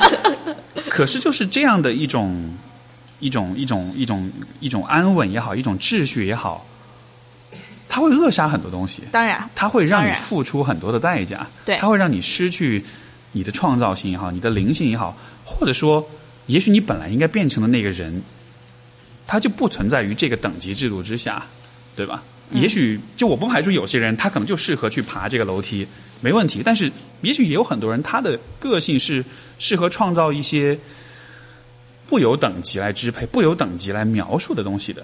尤其我觉得是等级之外的东西，没错，就是尤其是我觉得创造性工作的，越大的创造性，没错，你说的诗人也好，你说 文学家也好，艺术家也好，那样的人，如果去你让他小每天担心小升初，对吧？像担心高考，我觉得可能他很早他的那个灵光就就就失掉了。最好的文学家一定不是读中文系出来的，更不是中文系博士。你读了这个，你就不可能成了。这是一个最最大的悖论。啊这个这个也我我我记得我之前好像在有一期播客有讲这个，就是我曾经读也是一个关于文革的一本书，它里面有一个有一个桥段很有意思，他就说，就当年这个少年宫这个东西被发明出来的时候。我就为什么会有少年宫这么一个东西，就是因为当时这个当政者发现说，就是一般的普通的这个义务教育，他已经没有办法满足就是对人才的一种精英人才的需要了。就是，除了普通的这种义务教育，我们需要对于呃精英阶层的人有一种更高阶的一种培养、一种培训，这样他们才能够承担就是更高级别的这种责任跟这种职位。所以当时少年宫最初这个。创立起来，它的目的是为了服务精英阶层，很多干部子弟的家庭、啊这种孩这种孩子啊，让他们去学这些除了加减乘除以外的东西。但是后来你会发现说，这些学校里面这些干部子弟也好，这些就特别听话、特别上进，然后特别对吧？三道杠抬满了，然后优秀学生、三好学生嗯，这些人到了少年宫以后，他们的表现其实非常的平凡，非常的平庸。然后，但是那个时候少年宫也会有一些学生是自愿报名去的。这些学生不一定是最优秀那一波，但他们是自己我想要去对对这一波人反而会比就是那些精英阶层的孩子们，或者说那种优等学生，他的创造性、他的能力、他表现出来的天赋，其实会强很多。所以我觉得这是一个很有意思的一个一一一个例子，就是在一个呃规范化或者是呃模模块化的一个教育体系里面做的最好的人，到了一个少年宫这样一个，就是少年宫这个东西，其实一个相对混乱的一个，对没错我觉得它其实是一个初开的一个地方。其实是一个很革命性的一个发明，啊就是它其实是在你想那么一个讲究秩序、讲究规则、讲究意识形态的一个大环境里，它反而会有这样一个很奇葩的存在，说你来我们这里，然后 do whatever you want，对吧？你做什么都行，就是你在相应的领域里面，音乐也好，艺术也好，就是你就做绘画什么的，你就发挥就好了。然后你就会发现，你把那些习惯了这个秩序的人扔到这个环境里，他反而就不知道该干嘛了。啊，他就懵了，有一种 对，有一种啊，有一种就是呃自由，呃，就是这种自由带来的这种沉重的负担，我不知道我应该怎么对面对我的自由对对所以所以、嗯我想也许也是有，也许这也是一个嗯。如果放到今天来说，一个平行的一个啊、一个一个一个一个一个角度，就是说，啊、如果比如说曾经你会为了你的成功也好，你的成长也好，你会非常努力的去坚持学校跟社会给你设定的某一些标准这种标准、这种规则，要考证、要读书、要。如果你非常、嗯坚持这些东西的话，可能到了比如说二十多岁，当到了你独立了之后，那个时候，你你可能反而需要把你自己扔到更多的混乱里面，这样子你才有可能去平衡，去有这样一个平衡。如果比如说长从小长大就比较野、比较放养那种孩子，他长大之后反倒是需要更多的自律。他更更多的秩序。对对对所以就好像是呃这这个问题似乎就变成了人应不应该追求安逸，而应该是看我们每个人现在体内已经拥有了多少的秩序，跟多少的混乱。就像是比如说每个人的那个体脂的多、啊高低，就每一个人有一个有一个百分比，有个比例然后你需要根据你的这个百分比去看，如果你的。秩序和规律和服从的那个百分比太高了的话，那么你得微调一下，调低一点你得啊放养，你得野一下。对如果对对就是所以所以好像这样子的话，才能够，因为因为我觉得、比较理想的状态，还是说你一只脚踩在秩序当中，有那个稳定的部分，有那个有那个秩序的部分坚坚忍的部分，没错，对对对有那个自律的部分，但是你的另外一只脚应该是踩在一个混乱、跟无序、跟自由的空间当中，这样子你才有空间把你把你真的活出来，真的就是真的发展出来吧。嗯，所以好像是一个这样的一个平衡。我不知道，但我觉得我好像是百分之百的都在是吧极大的混乱里面，但其实也不是，但但这就就很有意思，这又是一个你讲的其实是一个呃理性层面对吧？我们从哲学层面上来说，就是。就说其实什么全然的秩序和全然的混乱哈，我们就举举举几个例子好了，我觉得特别逗。李白这一辈子的梦想就是做一个老实的人，但是 最终没有能成为实现自己的梦想，对吧？啊，永远都是一个不靠谱的人。但是就这么一个不靠谱的人，啊，我们就这样来说，就是我们就拿拿秩序和这个自由的极端，自由的极端，如果我举李白，秩序的极端是谁？杜甫，对吧？杜甫，啊，这儿我我刚才想到政治人物，让我觉得可能不太和谐。就就我们 所有东西都有都有。那么李白和杜甫这两个人是什么呢？他就非常非常有意思。大家可以去看文学评论的时候哈，你会发现呃，所有的这种。没什么天赋的文学家最喜欢的就是杜甫，对吧？就什么呃顾随啊这种，就是尤其是靠文学吃饭的，因为杜甫的诗是写出来的，就是你感觉到这个人，嗯，我今天一定要写一个好诗，然后他们把自己关在门口关二十天，对吧？然后就出来了。然后你会发现，越有天赋和才华的人，他越喜欢李白。顾城是这样讲，他说李白的诗是长出来的。他说他不是写出来，他是长出来，他就好像就喝了酒，对吧？一高兴，然后就来了。啊，杜甫是不可能这样干，哎你这个 不靠谱，是不是不靠谱？所以呃，我们讲到，其实你讲的这个混乱和秩序，它就是非常有意思的一个点，就是两个东西都 OK，没有问题，是，好像一个是我能否归归分类为一个是勤奋，一个是天赋，有点这种感觉啊，也不能这样讲，也不也不能这样讲，就是呃，当然他们俩的诗各有好处，嗯但你会觉得什么呢？就是呃，人没有一个所谓恒定状态的，对吧？你要让杜甫学人家李白，呃，杜甫就就惨了，杜甫就惨了。但是这并不代表杜甫是一个没有天赋的人。杜甫只是用勤奋的方式去发挥了他的天赋，李白老师用不靠谱的方式让自己的天赋 达到了极致。然后另外一个，其实呃，我们如果又回到去讲中国文化哈，就是说我我因为我特别特别的喜欢这个，我觉得中国文学里面很多例子特别特别好。呃，木心先生，我很喜欢他的文学回忆录，他讲整个中国文学史，他是怎么写陶渊明的，你知道吗？写的太绝了。他说：“这个如果中国文学史是一个象牙塔，对吧？我们找到了唐诗宋词，所有的人都在塔里面，哎，这几层这几层。他说陶渊明是谁呢？陶渊明就一直在塔外面散步，他从来没有进入过你的塔。所以我我觉得你在做心理咨询也好，或者说咱们刚才讲到这个混乱和秩序，因为其实你的需求是你想要构建一个秩序出来，就是呃多少 percent 的混乱。”多少 percent 秩序，然后哎，我们把一个可能的一个方式构建出来了，对吧？如果我不能构建这个方式，我就给你一个这个调音调音的东西，然后你可以左调调，右调调。其实，其实我反倒觉得我想要做的事情是去，有点是去挑战，或者说去质疑一、质疑一些已经有的对于，比如说你说这个百分比应该是多少？啊对你你懂我意思吗？因为因为我觉得这一部分的工作其实是会更更有意思，都不是有意思的问题，而是更需要一些，因为就。你看，比如说你前面讲，就是像李白，他是用这个，呃呃，不是，呃，是杜甫，他是用他是用勤奋去表达他的天赋。对，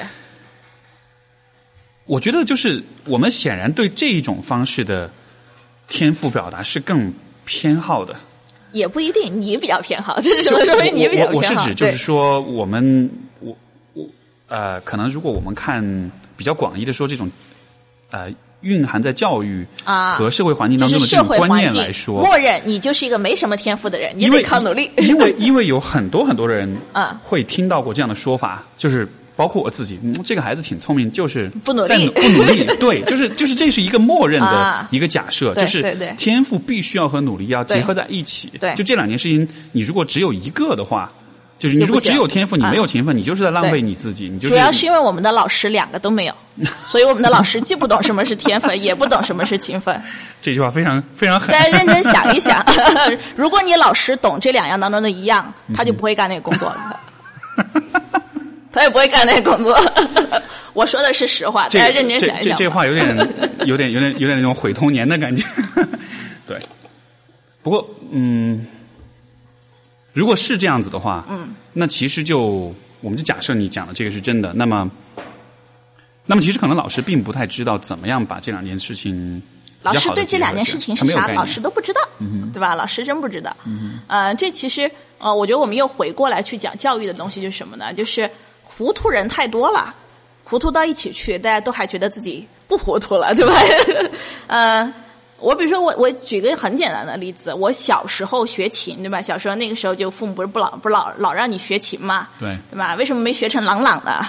因为我所在的社会环境并不懂得什么是音乐，即使教你弹钢琴的那个老师，他的心里也不懂得音乐是什么东西，他只能教你哆来咪发嗦，但他教不了你音乐是什么。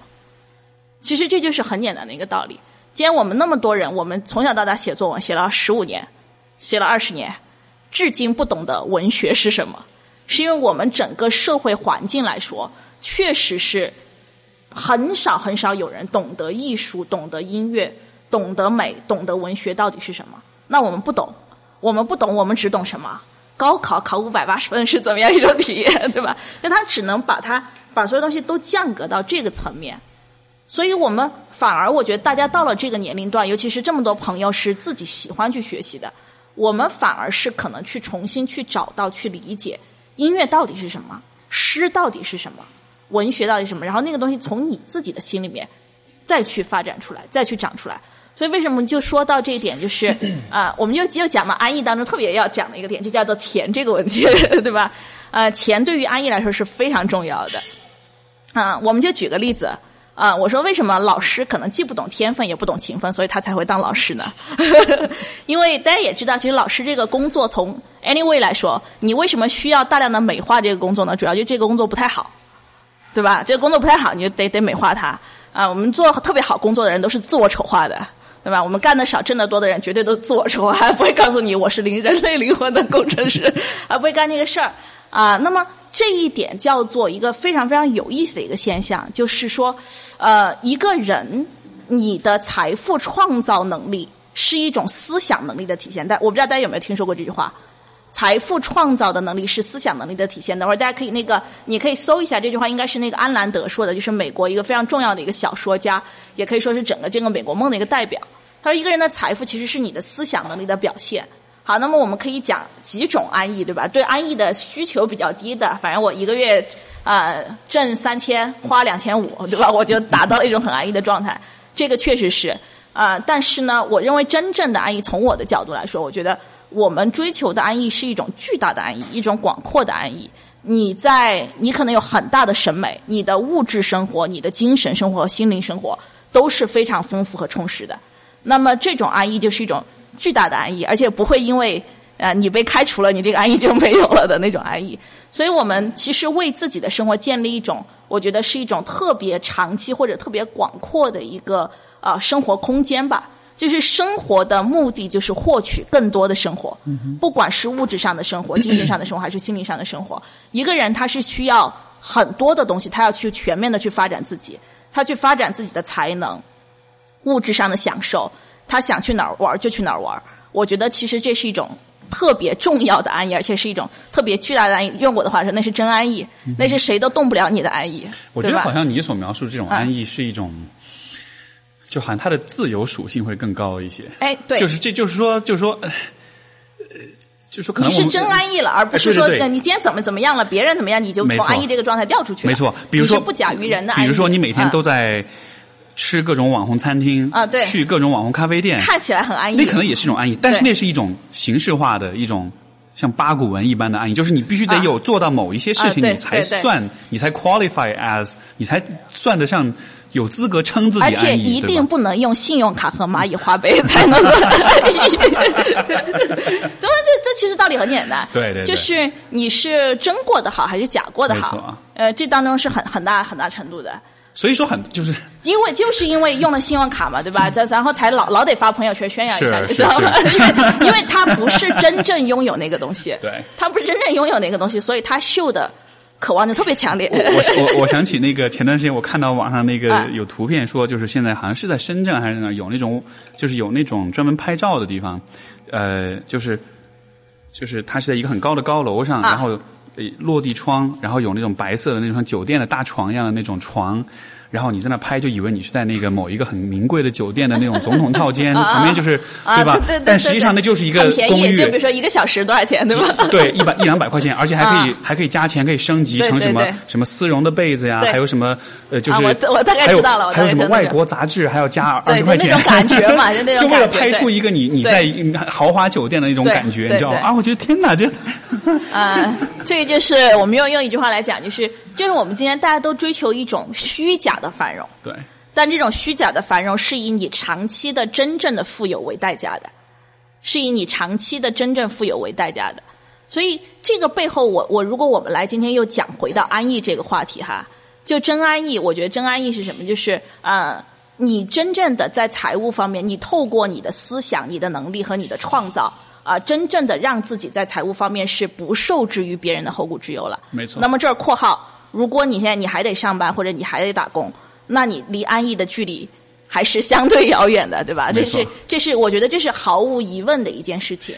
这个你说这个，我有一个深有体会的感觉，就是呃，我我刚到上海的有段时间，当时还暂时还没有做。那个时候你是刚回国是吧？对对，回国来不久，然后然后当时就有一段时间我在一个英文的培训机构去工作，然后啊？然后你当老师呃，我是去管老师啊哦然后在那待了一段时间之后，我突然在财务上就有了一种巨大的安全感。什么意思呢？就是我发现我英文很好，所以我就算沦落街头去要饭。因为那个时候我做了一件事情是，当时周末就比较闲，啊我就在我们那个小区的业主论坛发了一个帖，我就大概介绍啊我哪儿毕业，我怎么样，然后我说你们家小孩要是有英文要辅导，我可以 我可以去就家教那样的，对对对然后真的就有人找我去辅导了。然后其实我没有任何辅导经验，但是因为就英文比较好，而且我跟小孩子对对对互动，然后就可能会呃做的很好比较友善，嘛然后就比较 nice 这样的。然后而且你长得很帅，这是很重要的一个点。反正那一家小你不得不承认，也可能是，所以那所以所以那一家的小女孩就很喜欢我，然后就是个小女孩。然后对，然后就然后然后然后就我就很就很轻易的就有了这样一笔额外收入，啊对吧？以至于后来我都搬家了，然后他们还专门开着车还来找你进城来，还要来找我这样的。然后，所以从那个时候开始，我就有一种巨大的安全感。我一下就觉得，我在这个世界上我活得下去的，我没错，就不可能饿。死。对因为你想一个小时辅导，他好像当时给我是两百还是。反正不少吧，就就对我来说，我觉得就我我其实没做什么事儿，我就是啊跟着读一读这些东西，啊对吧？聊聊天儿这样的，啊啊，就钱就这样就挣来了，所以就很有意思。就从那一刻开始，因为在那之前就我对于金钱是还是有比较多的那种不安全感，因为这的确是一个，就你想你从学校里刚出来，它是一个很重要的一个没错，你你，你不知道你和金钱的这个关系要怎么建立起来，但是从那一刻，从那一个经历之后，我就发现说，OK，这就是我这个人可以和金钱之间建立的一种联系，而有了这种联系之后。这就完全就不再会是个问题了。你现在比如说，你把我所有的财财产、所有的全部都夺去，我还是可以养，活自己？。丢到日本都能教英语。对啊，因为就是你你你挣钱的东西在这里，对，这个东西是确实是这个在脑子里面对而这个东西就是跟着你自己的，没错，跟着你自己的。这不像是说，比如说你是一个呃，你是一个工人，对吧？你没了你的生产工具，比如说你是个电工，你没了你的这些这些工具，你就没法工作了，对吧？如果你的工具在你脑子里面是你的知识的学识的一部分的话，这就不是你的安全感和那种感觉就完全不一样了。对，，所所以所以就是，所以我觉得我很喜欢你刚刚讲一句话，就是说，呃，我们在拥有这种暂时的这种安逸，其实是以长期的财富为代价。就是我觉得这很重要。虚假的繁荣，没错，没错虚假，的因为你的这种虚假的繁荣，就是这种虚假繁荣的代价，其实就是这个时间，其实本来或许是可以用来积累一些长远期有没错没错 对吧？你你长期长期配东西的东西，啊你就算是你多去，对吧？你说你背两个英文单词，或者你在某个方面学点什么东西，因为就你看，像比如说我身边的这些，就比如这些心理学大 V 们，你就感。包括很多的行业，吧，接触不同的行业的这种大 V 啊，像知识变现啊，嗯嗯嗯，你做了这些东西，你发现哇，赚钱好容易啊！甚至就觉得，因为像我们是比较呃相对而言比较有节操的嘛。如果你稍微在没节，那个之前我有一个嘉宾就是沉默的马大爷，他就说，啊他就说，他就说那个良心是我致富路上最大的障碍。啊 就说很多人如果他没什么良心，他没什么节操，良心是你成为巨富的路上最大的呃，呃成为比较富的人当中的障碍，啊成为巨富的一个呃呃很好的一个工具，呃就？对，相当然相对来说对，但就是说其实就啊。你你是可以有很多的方式对，去其实不不难，就是挣到这个钱是不难的。对，我们就是，我我觉得可能就是，也许我我们有的时候对于知识分子这个概念有一可能过度的批判了，因为曾经啊大家觉得知识分子很高尚，对后来又改革开放，大家觉得知识分子没用，对吧？我下海经商，啊我发了财，我才是有用的。但是到了这个时代，我反而觉得这就像是，就像是它是有一个不断的呃潮流也好，人的观念也好，都有一种波动的趋势。对曾经知识分子是在这里，然后知识分子啪被踩到地上，但是其实最终大家都有一个理性的回归，就是到了今天，如果你是一个知识都不说知，如果你是一个有学识的人，如果你在某些领域有你自己的积累的话，在这样一个相对更健全或者说相对来说更公平、更开放的社会里面，对，你就是可以又有知识又有钱的，你不需要做取舍，你不需要是要么做 nerd，要么做这个富翁，你就是可以两者皆有的对吧？你看看美硅谷这样的地方，那就是这些 nerd 巨有钱的 nerd，对吧？对到处都是满街都是的是的所以，所以，所以这个是，所以我很认同，就是这这样的一个一个点，就是说，当所有人都有一个虚假的这种繁荣的荣，嗯，这种虚假的繁荣，我觉得会给很多人造成一种错觉，就是啊、我打了卡了，我就是一个活得好的人了。对，而且就是说，它其实是它其实描绘了一种人生路径，就是你不需要那种长期积累的东西。嗯，你需要的，或者说大家会看重、大家会认可的是那些你立刻或者你很快的、很方便的用消费就可以得来的东西。看上去很好，但是只是看上去很好。这些东西反而在我看来是最、最、最、最没用的、最没价值的东西。没有任何价值。就是如果你能够花钱立刻得到一个东西，在我看来就没有任何价值对吧这这个就相当于是，比如说我们说人的吸引力、人的魅力，最有魅力的人，他的魅力一定是来源于那些长期积累的东西的。你说整容也好，嗯，你说穿各种很贵的衣服也好。嗯然后你说这个就是打扮、化妆，所有这一切，当然这些东西的确能创造一定程度的美，但是这种美它不是魅力，它不可能转化成魅力这种深度的东西。对，对，没错，因为你看到一个有魅力的人和一个打扮的很漂亮的人，那个那个感觉是完全不同的。同嗯你看到一个打扮的很漂亮的人，你会知道说，就比如说我站在男性的角度，我看到一个花枝招展、浓妆艳抹、网红脸这样一个女生。我的反应不是说她好美，我的反应是她很会玩这个美比美的游戏，啊她是在这个游戏里面很厉害的一个人。OK，但是我不能从她的这种行为当中了解到这个人的任何事情。你不能跟他建立一种连接，在这个就有点像是是，比如说你看到呃，因为你名字叫学霸猫哈，啊但是你不要介意我 黑学霸，就是、就是 随便黑。就是你看到一个学霸啊，对吧？你会觉得哇，他成绩好好。你看到一个人他高考考了六五百多六百多分，对很厉害。但是你你很难从这一个事情当中了解到这个人到底是什么样子什么样的。人就但我讲的是，比如说我们从就是亲密关系的角度，对吧？你想要跟一个人真正的去建立一种连接的话，你显然需要知道是这个人是谁，而不是说他在这个游戏里面有多厉害。嗯，所以，所以说，所以我觉得魅力的点就是在于说，它不是一个呃赢得游戏规则的结果，它是你把自己表达表现出来的一个自我表达和自我构建的一个东西。没错，没错。所以说，像你刚才讲，就是说，呃呃，这种人的学习和发展，他应该是跳脱出了。呃，像陶渊明，他是跳得出那个象牙塔的，对吧？对他没有玩一个游戏，他没，有。我不跟你们玩，没错我走了。你你你把这一层秩序拿掉之后，那虽然可能是一个有点可怕的、有点虚空的一个状态，就有点像是如果现在我把手机上的大众点评啊、小红书啊啊什么全部删了，我该怎么生活我该怎么生活？你就发现啊，我好像什么都不知道了，对吧？对但是。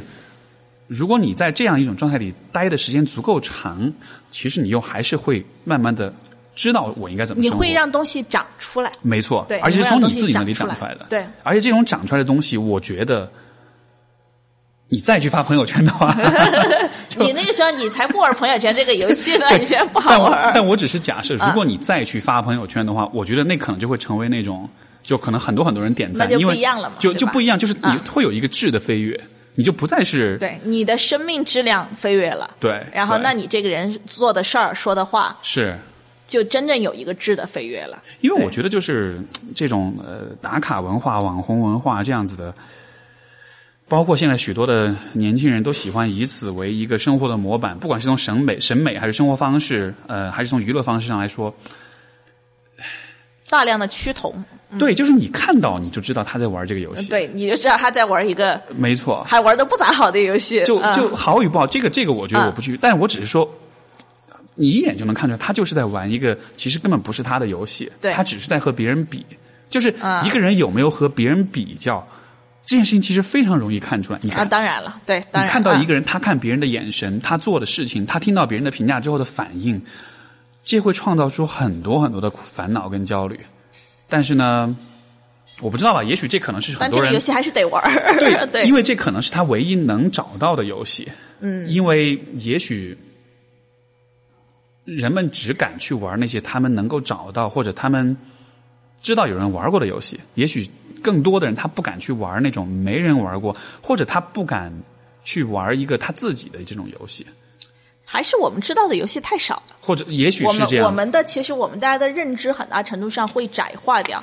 你想想今天呃 今天的公众号里面，就是真正说写这个公众号，哎来传递思想的，可能特别特别少，几乎不存在了，对对吧？几乎不存在了。我我从来都啊不觉得公众号是一种但是你又想一想，今天今天我们大家这种所谓的畅销书文化、流行文化，对大量的趋同了之后，人是很难有不一样的看法和不一样的见见地的。所以我觉得为什么中国现在拍不出好电影来？对，一样全部都是。大电影，全部都是一样的一个道理看粉丝喜欢什么，然后我给你喂什么。我会去迎合这个东西。没错，没错。但实际上这样出来的片子就很垃圾啊。呃，我最近才认识了一个编剧，而且他应该算是还是呃发展的挺不错的编剧了，就已经是跟着比较大的导演了啊、那么我会这个这个，当然我们就就从这个角度来讲，但是这不怪我们任何人，就是我们整个社会是经历了一个巨大的一个文化断层的。对吧？现在现在你说现在我们在座的大家，除了语文书上面教你的，你差不多都忘了，对吧？那你说如果呃倒退回去到这个早一些年啊，一百年前的这种啊、只要是好的这种好一点的家庭，读过书的人，他的这个文学素养和文化素养是完全不一样的。现在有些地方老地方的老年人，他的那个文言文是写的非常非常漂亮的。但是这个文化断层，我讲的是什么呢？大家有没有看姜文今年那个电影《邪不压正》？嗯对吧？这电影到底拍的什么电影？因为我们为什么看不懂？因为其实他拍的是《哈姆雷特》，啊，OK，他其实拍的是一个纯粹的哈姆雷特。哈姆雷特是戏剧的一个核心的样板，但这其实是应该是成为一个呃怎么说呢？一个社会文化的一个大家的一个基础认知。但今天我刚才讲的哈姆雷特，所有人都听过。但哈姆雷特到底是什么？哈姆雷特为什么牛逼？对吧？等会儿如果有同学可以告诉我这个，我会非常的感激。但我想大部分人应该是，莎士比亚到底牛逼在哪里？不知道。哈姆雷特到底牛逼在哪里？也不知道。我们对文化已经形成了这样的一种理解，就是说，我们好像跟文化之间始终隔着一层隔膜，然后我们进不去，没错。我们进不去。因为啊也许是因为这，我不知道能不能这么说，就是也许中国的教育总体来说还是比较偏实用主义的。它会更多的这其实是一个点，对对然后另外一个就是什么呢？就是文学艺术这个也不能，你不能靠学校去教育。对，就我们这个东西，基本上就是家庭传承，或者你自我去苏醒和自我去发现的一个东西，对吧？呃，在座年轻的朋友，现在可以开始给自己教育一点，对吧？你是为了给自己以后小孩有这样的一个环境去。去让他重新去把文化断层捡起来，但我觉得我对这个有信心，就是说我们这一代人慢慢的你会发现文化开始复兴起来，其实会有人会捡起来，会把这些东西其实重新传承下去。啊、中国的画到底，假设我们说中国的艺术作画到底是追哪个朝代的？西方的作画到底是追哪个朝代的？中国的戏剧，它得这个复兴了之后，好，那么这个时候复兴了之后，首先编剧，我相信很多编剧能写出来，但牛逼的现在大家看不懂，对吧？然后，那么我们整个社会再苏醒过来，哎，大家再看得懂了哈，又是一个文化的一个新的全盛时期，其实它才会，我觉得才会这样去发生。所以所以其实听上去你啊挺乐观的。啊，我们毕竟就在干这样的事情，对吧？你得对自己的事情要有嗯要有乐观的精神。因为其实还有一个很简单的一个道理是什么？就是呃，我们所谓讲的所有的文化哈，你会发现啊、人类的文化是非常非常美妙和博大的。如果我们老觉得哎，好像今天大家很窄，主要还是我们自己没有去打开另外一个世界，去探索另外一个世界。啊，去寻找另外一个世界。但你只要一开始打开，或者你开始去寻找，你会对这个世界特别有信心。我在豆瓣上关注了两位朋友，我觉得这两个太逗了。这两个是台湾人，你知道吧？这两个台湾人是什么呢？他不管豆瓣，就是你看了一个书，你不就可以评论嘛？对你看了一个电影，你就可以评论嘛。所以我说这这水平太高了。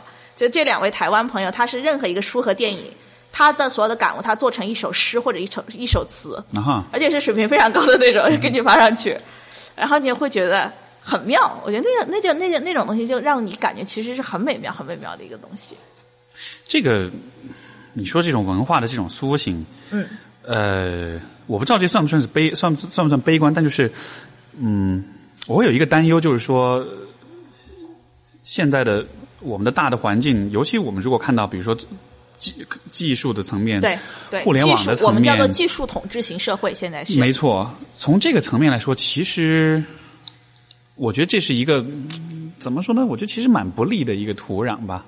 所以你看，就像我们前面所讲的，对吧？大家都在玩抖音，年轻人都在玩、这种呃及时享受的这种很娱乐化的这样的一些东西，那就可能也会有有一少部分的人会有关注，可能这之外的一些东西，但是对总体来说就是。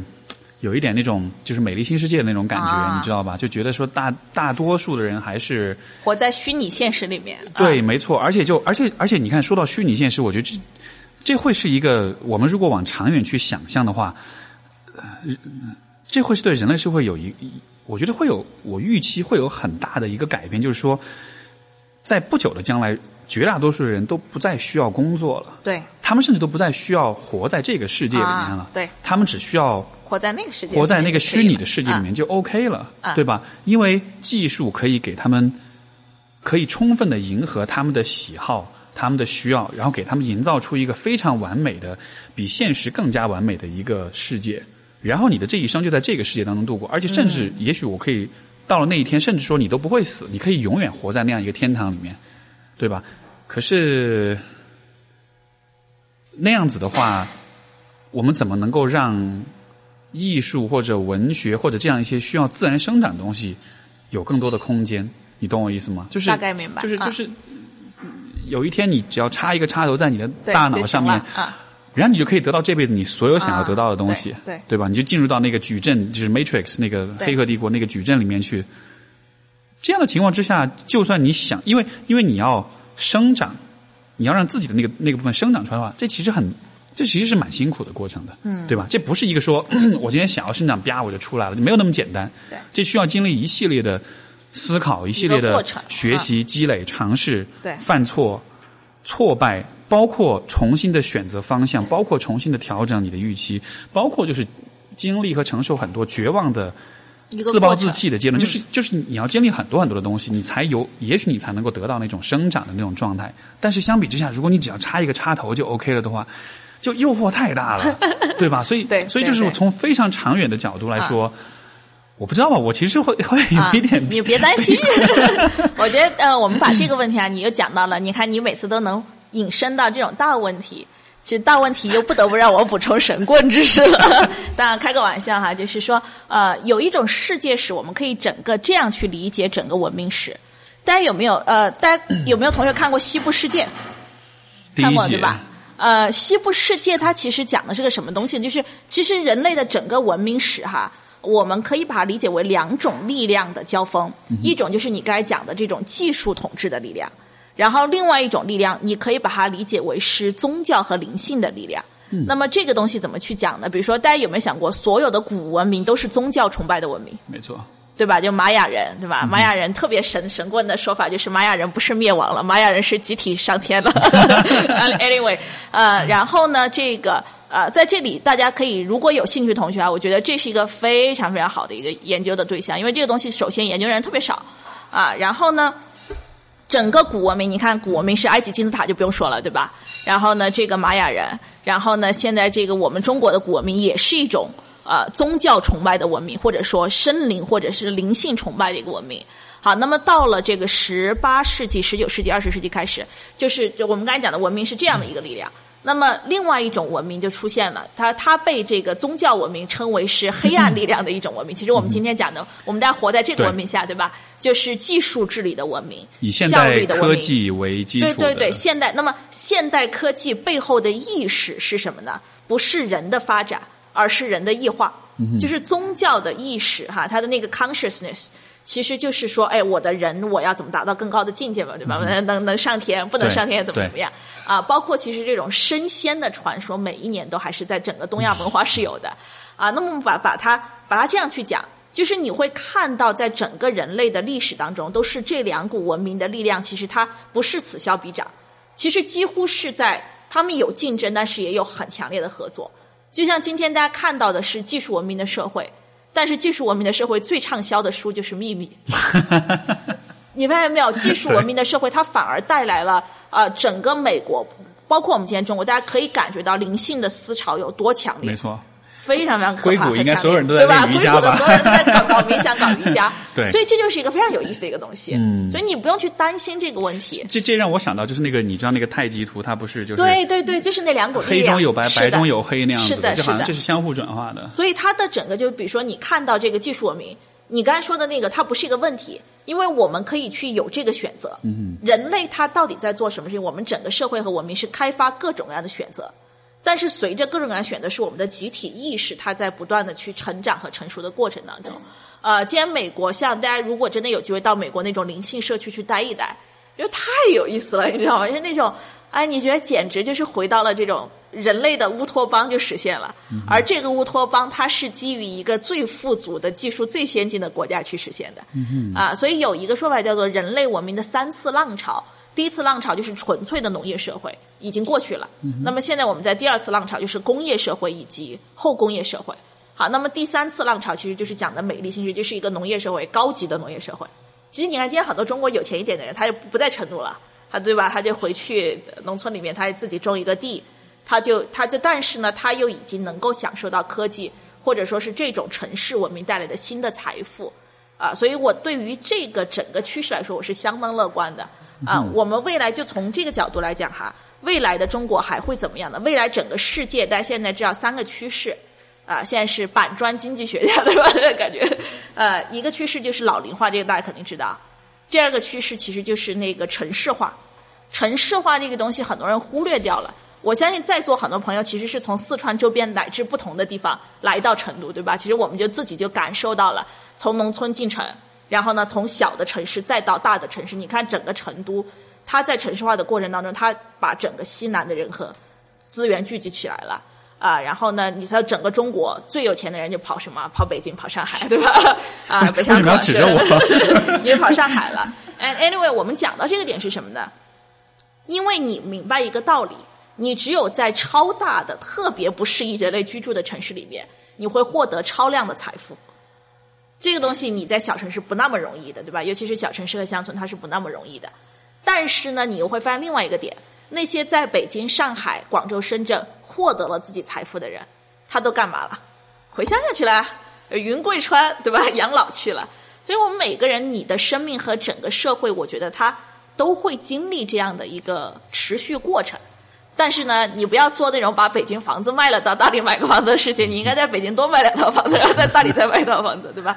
所以，就你你慢慢的想明白了，你会发现所有人都会这样生活，越来越多人都会这样生活。我们当中，我最喜欢的一个例子其实是日本。日本对于中国社会来说太有借鉴性了。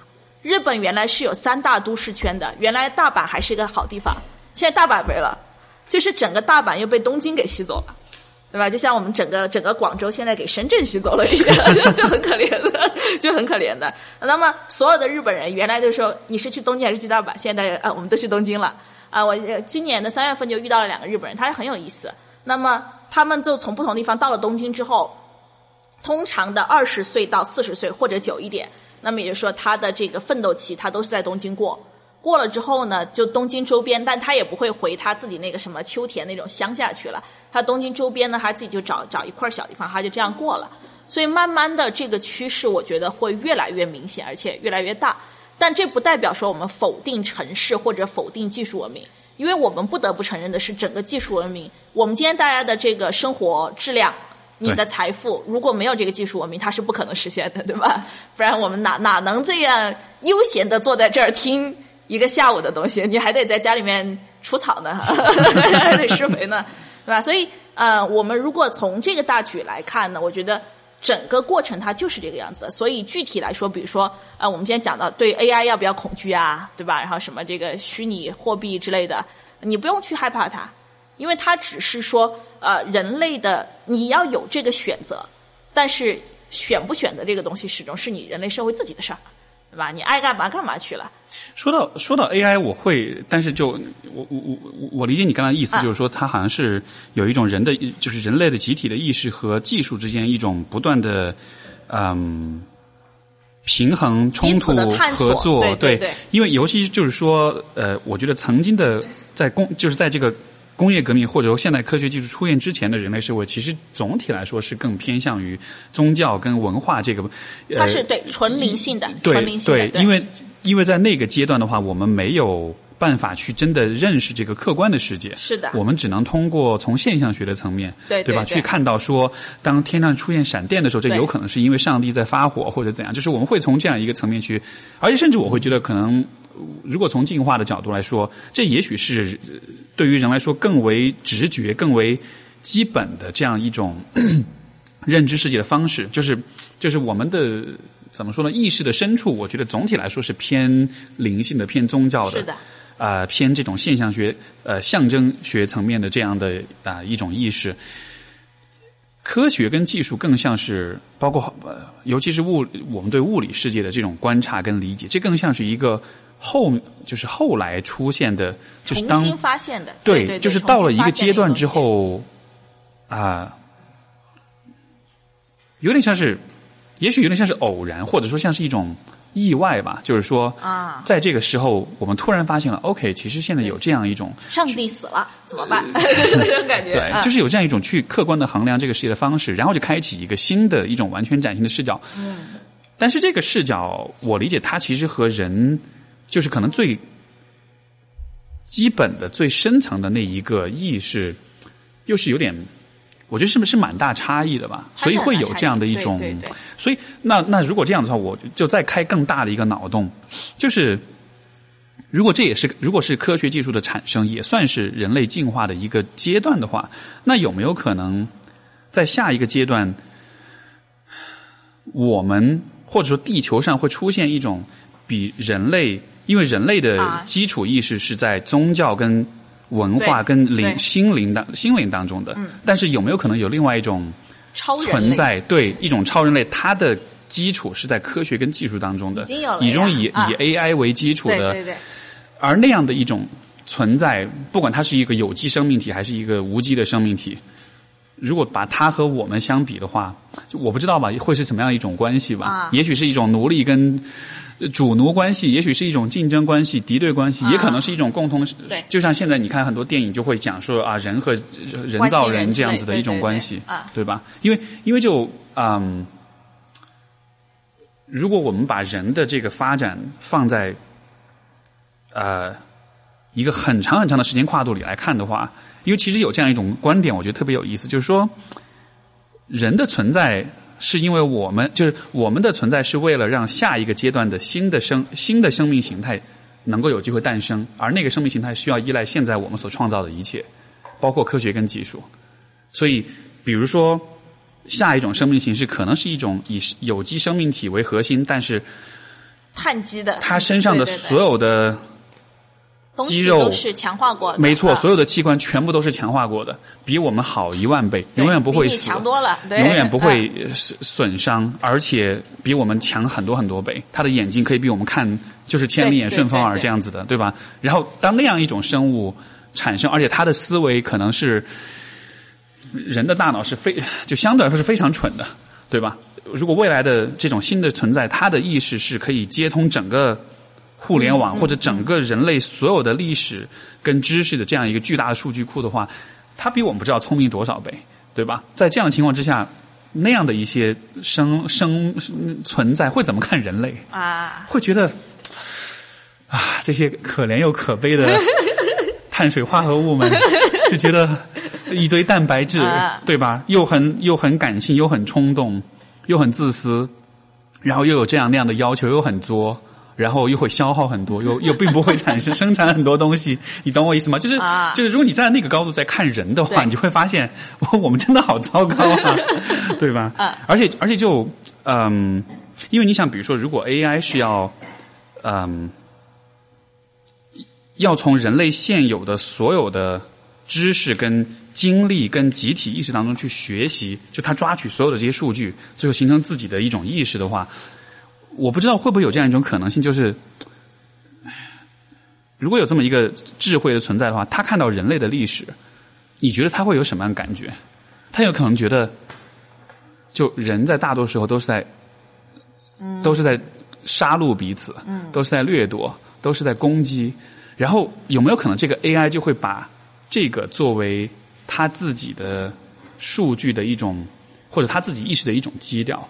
就是在这个世界上的生存是要以这样的一种方式来开展的，你懂我意思吗？我知道了就就包括比如说，如果比如说以后 AI 可以抓取世界上所有的社这个社社交媒体的数据，来决定人或者人性到底是什么的话，啊你看看现在网上有多少喷子，有多少杠精，有多少就是这种网络暴力。那当这个 AI 看到看到他看到这一切了之后这个样子的时候，那嗯，或者我们用一种更象征意义的说法，如果是上帝，对吧？如果他有一天他来到地中，他看到我们的所有的人在社交媒体上都是这样一副德性的话，那你觉得他会怎么想人这个东西？啊他会觉得天哪，你们这帮人，对吧？每都干着这么肮脏的这种事情，都在这样攻击彼此、伤害彼此，各种各样的这种很负面的东西，我不知道吧？就站在这样一个高度，其实你刚才讲的就是一个很典型永恒的科幻主题嘛，对吧？就是我们会不会被科技搞死？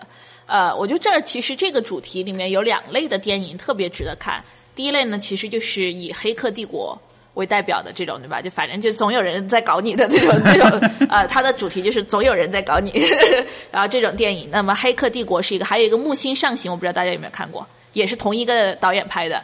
他延续了同样的这个逻辑，就是木星上行。他讲的我们为什么活在这个世界上呢？就是其实你是一个基因库，那些宇宙上面的神他老了，他要把我们这一百个人拿去，然后就榨出来了呃一瓶那个精华液，然后他就能够永葆青春。所以呢，他呃繁殖你，对吧？就 populated，然后你可以收割你。所以地球呢是一个他的这个大的库。但其实他他的这个逻辑仍然是一个非常简单的逻辑，就是总有人在搞你，对吧？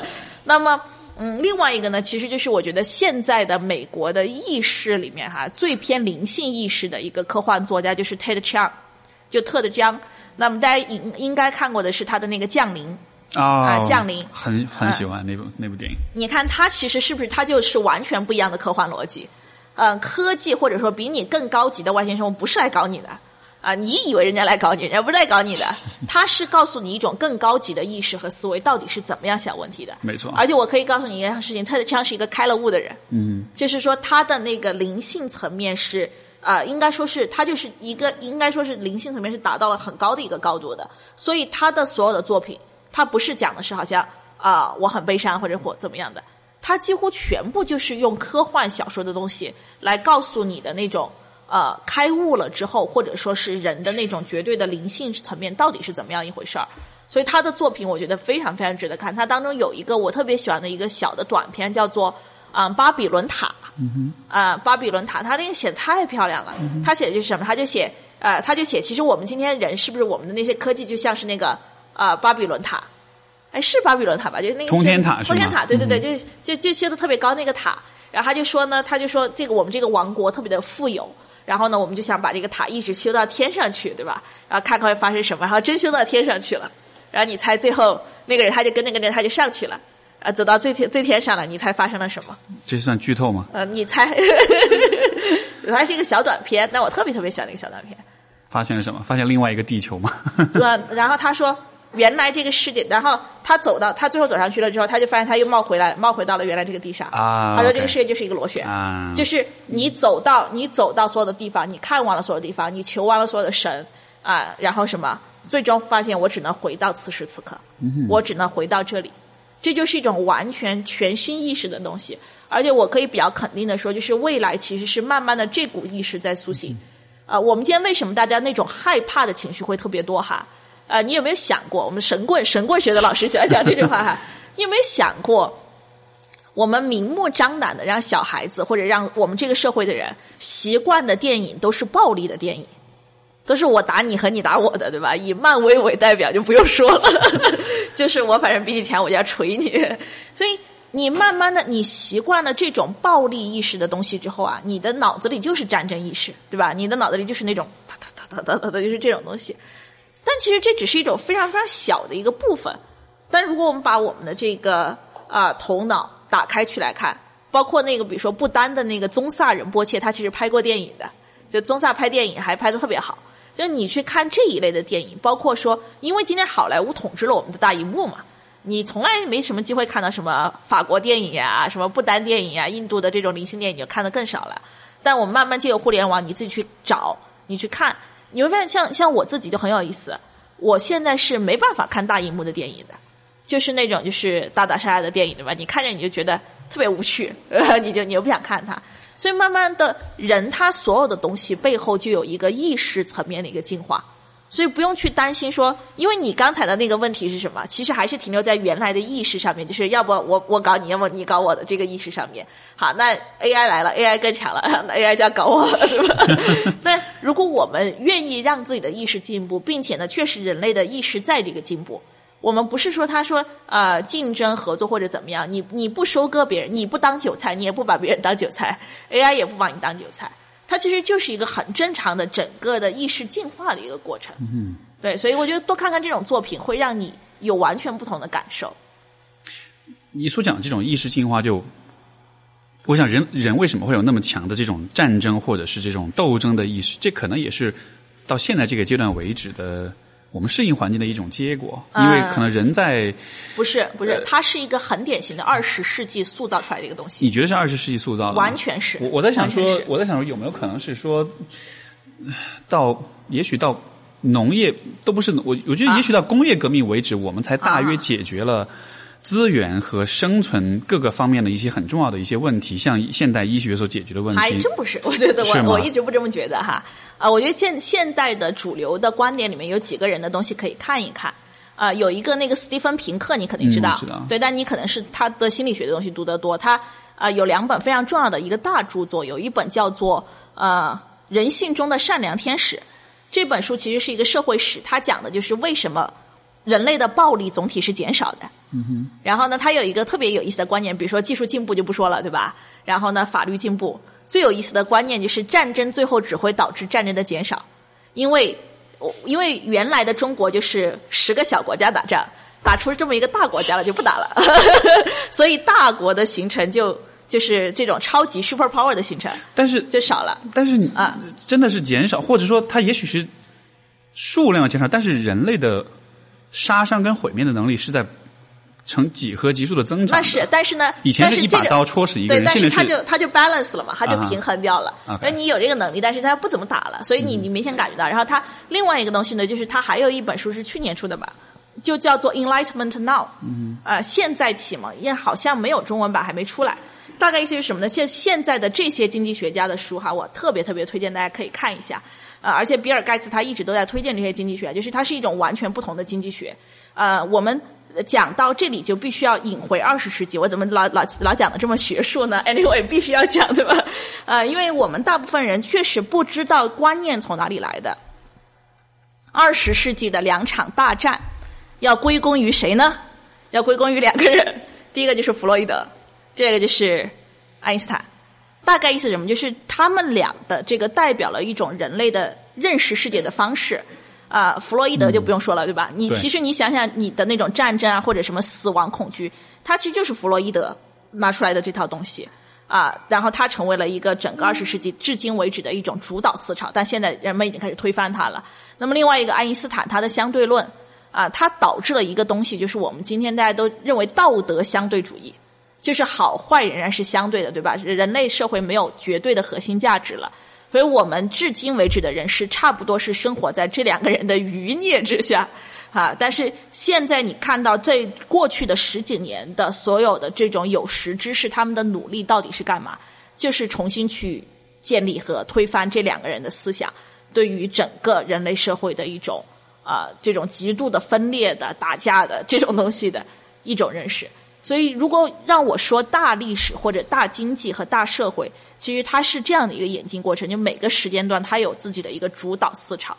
那么，所以说在二十世纪为什么出来的都是什么啊？这两个人嘛，对吧？萨特这种人出来嘛，然后加缪这种人出来嘛，啊，荒诞呐，存在主义啊，然后战争啊，虚无啊，它全这些东西，它就不好看了，它没有东西。所以原来早些几年什么李白这种仙气飘飘的东西。过去一百年是鬼气飘飘的东西，对吧？人就跟鬼一样啊！但是到现在为止，每一个阶段的人他会做出自己相应的努力和相应他能去做的进步。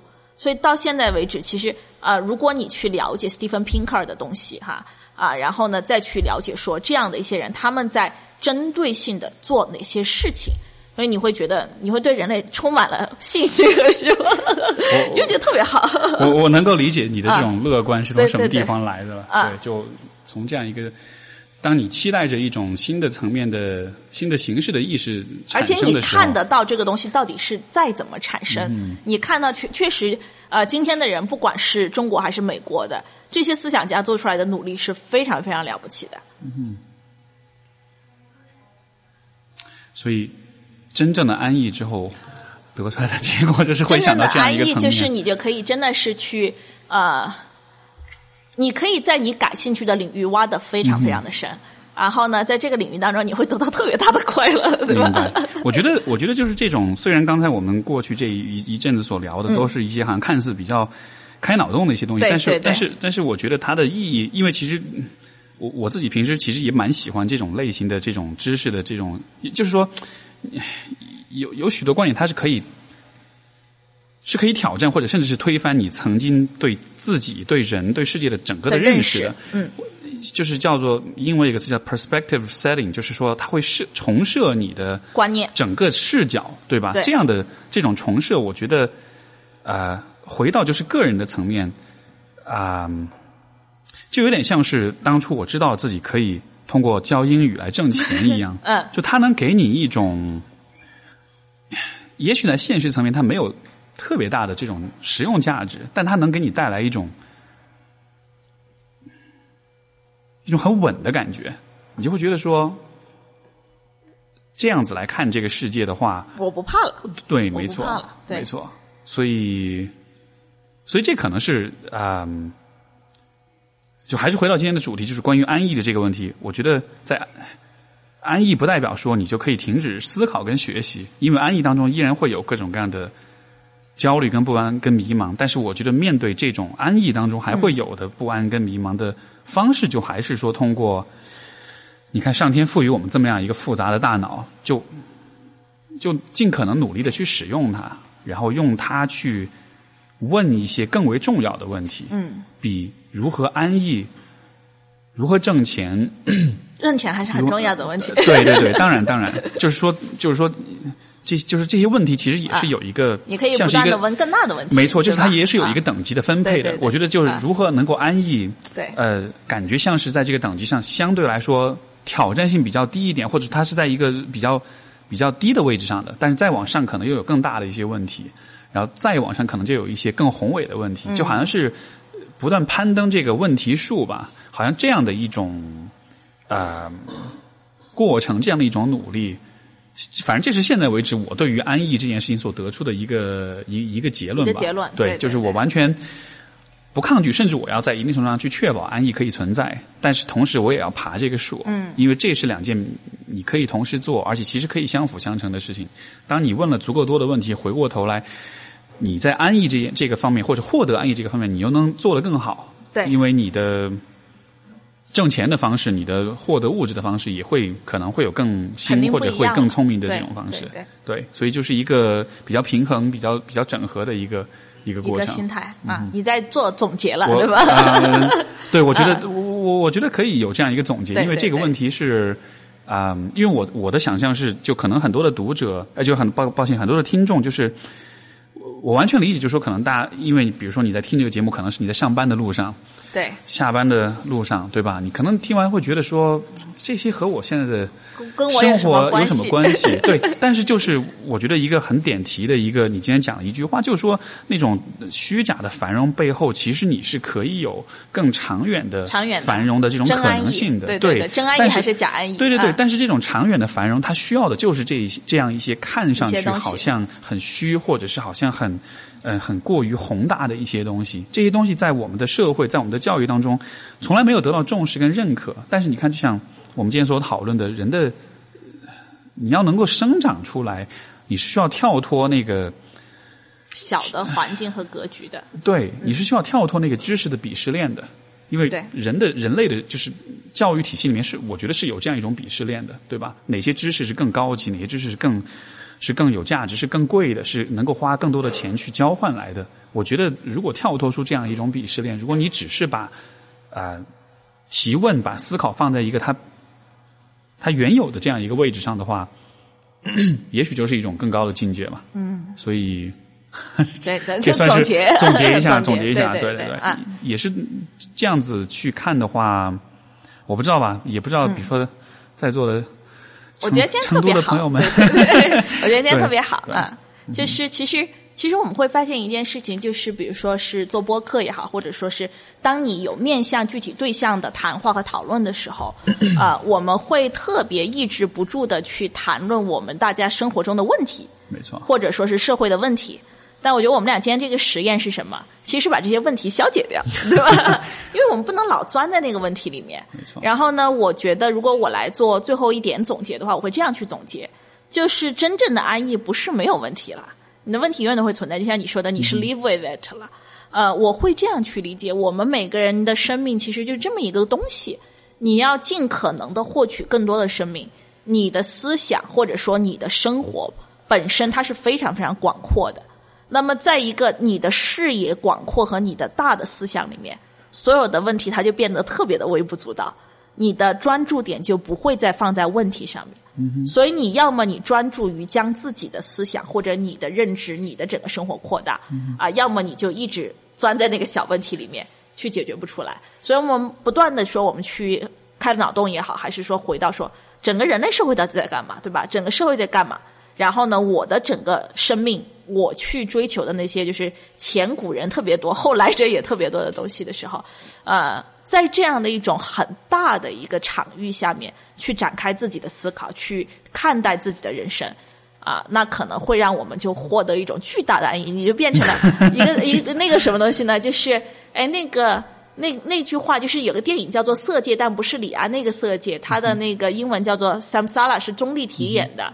它的那个主题叫做“一滴水如何才能不干枯”，它的答案就是只有融入大海，它才不会干枯。明白所以真安逸就是是你回到大海里面了，你啥都啥也不怕了。所以，所以我我觉得这其实是我很我很喜欢你这样的一种一个角度，就是说，呃，如果生活只是说我要去解决各种各样的问题的话，对对解决不了的，很多问题是无解解决不了的，解决不但了的。是如果你嗯能够让你自己的意识存在在一个更广的层面上的话，从那个层面上看，你的很多问题就变得微不足道了，对甚至你都不需要去解决它了，对对因为你可以就像是如果你在地上爬，你遇到了。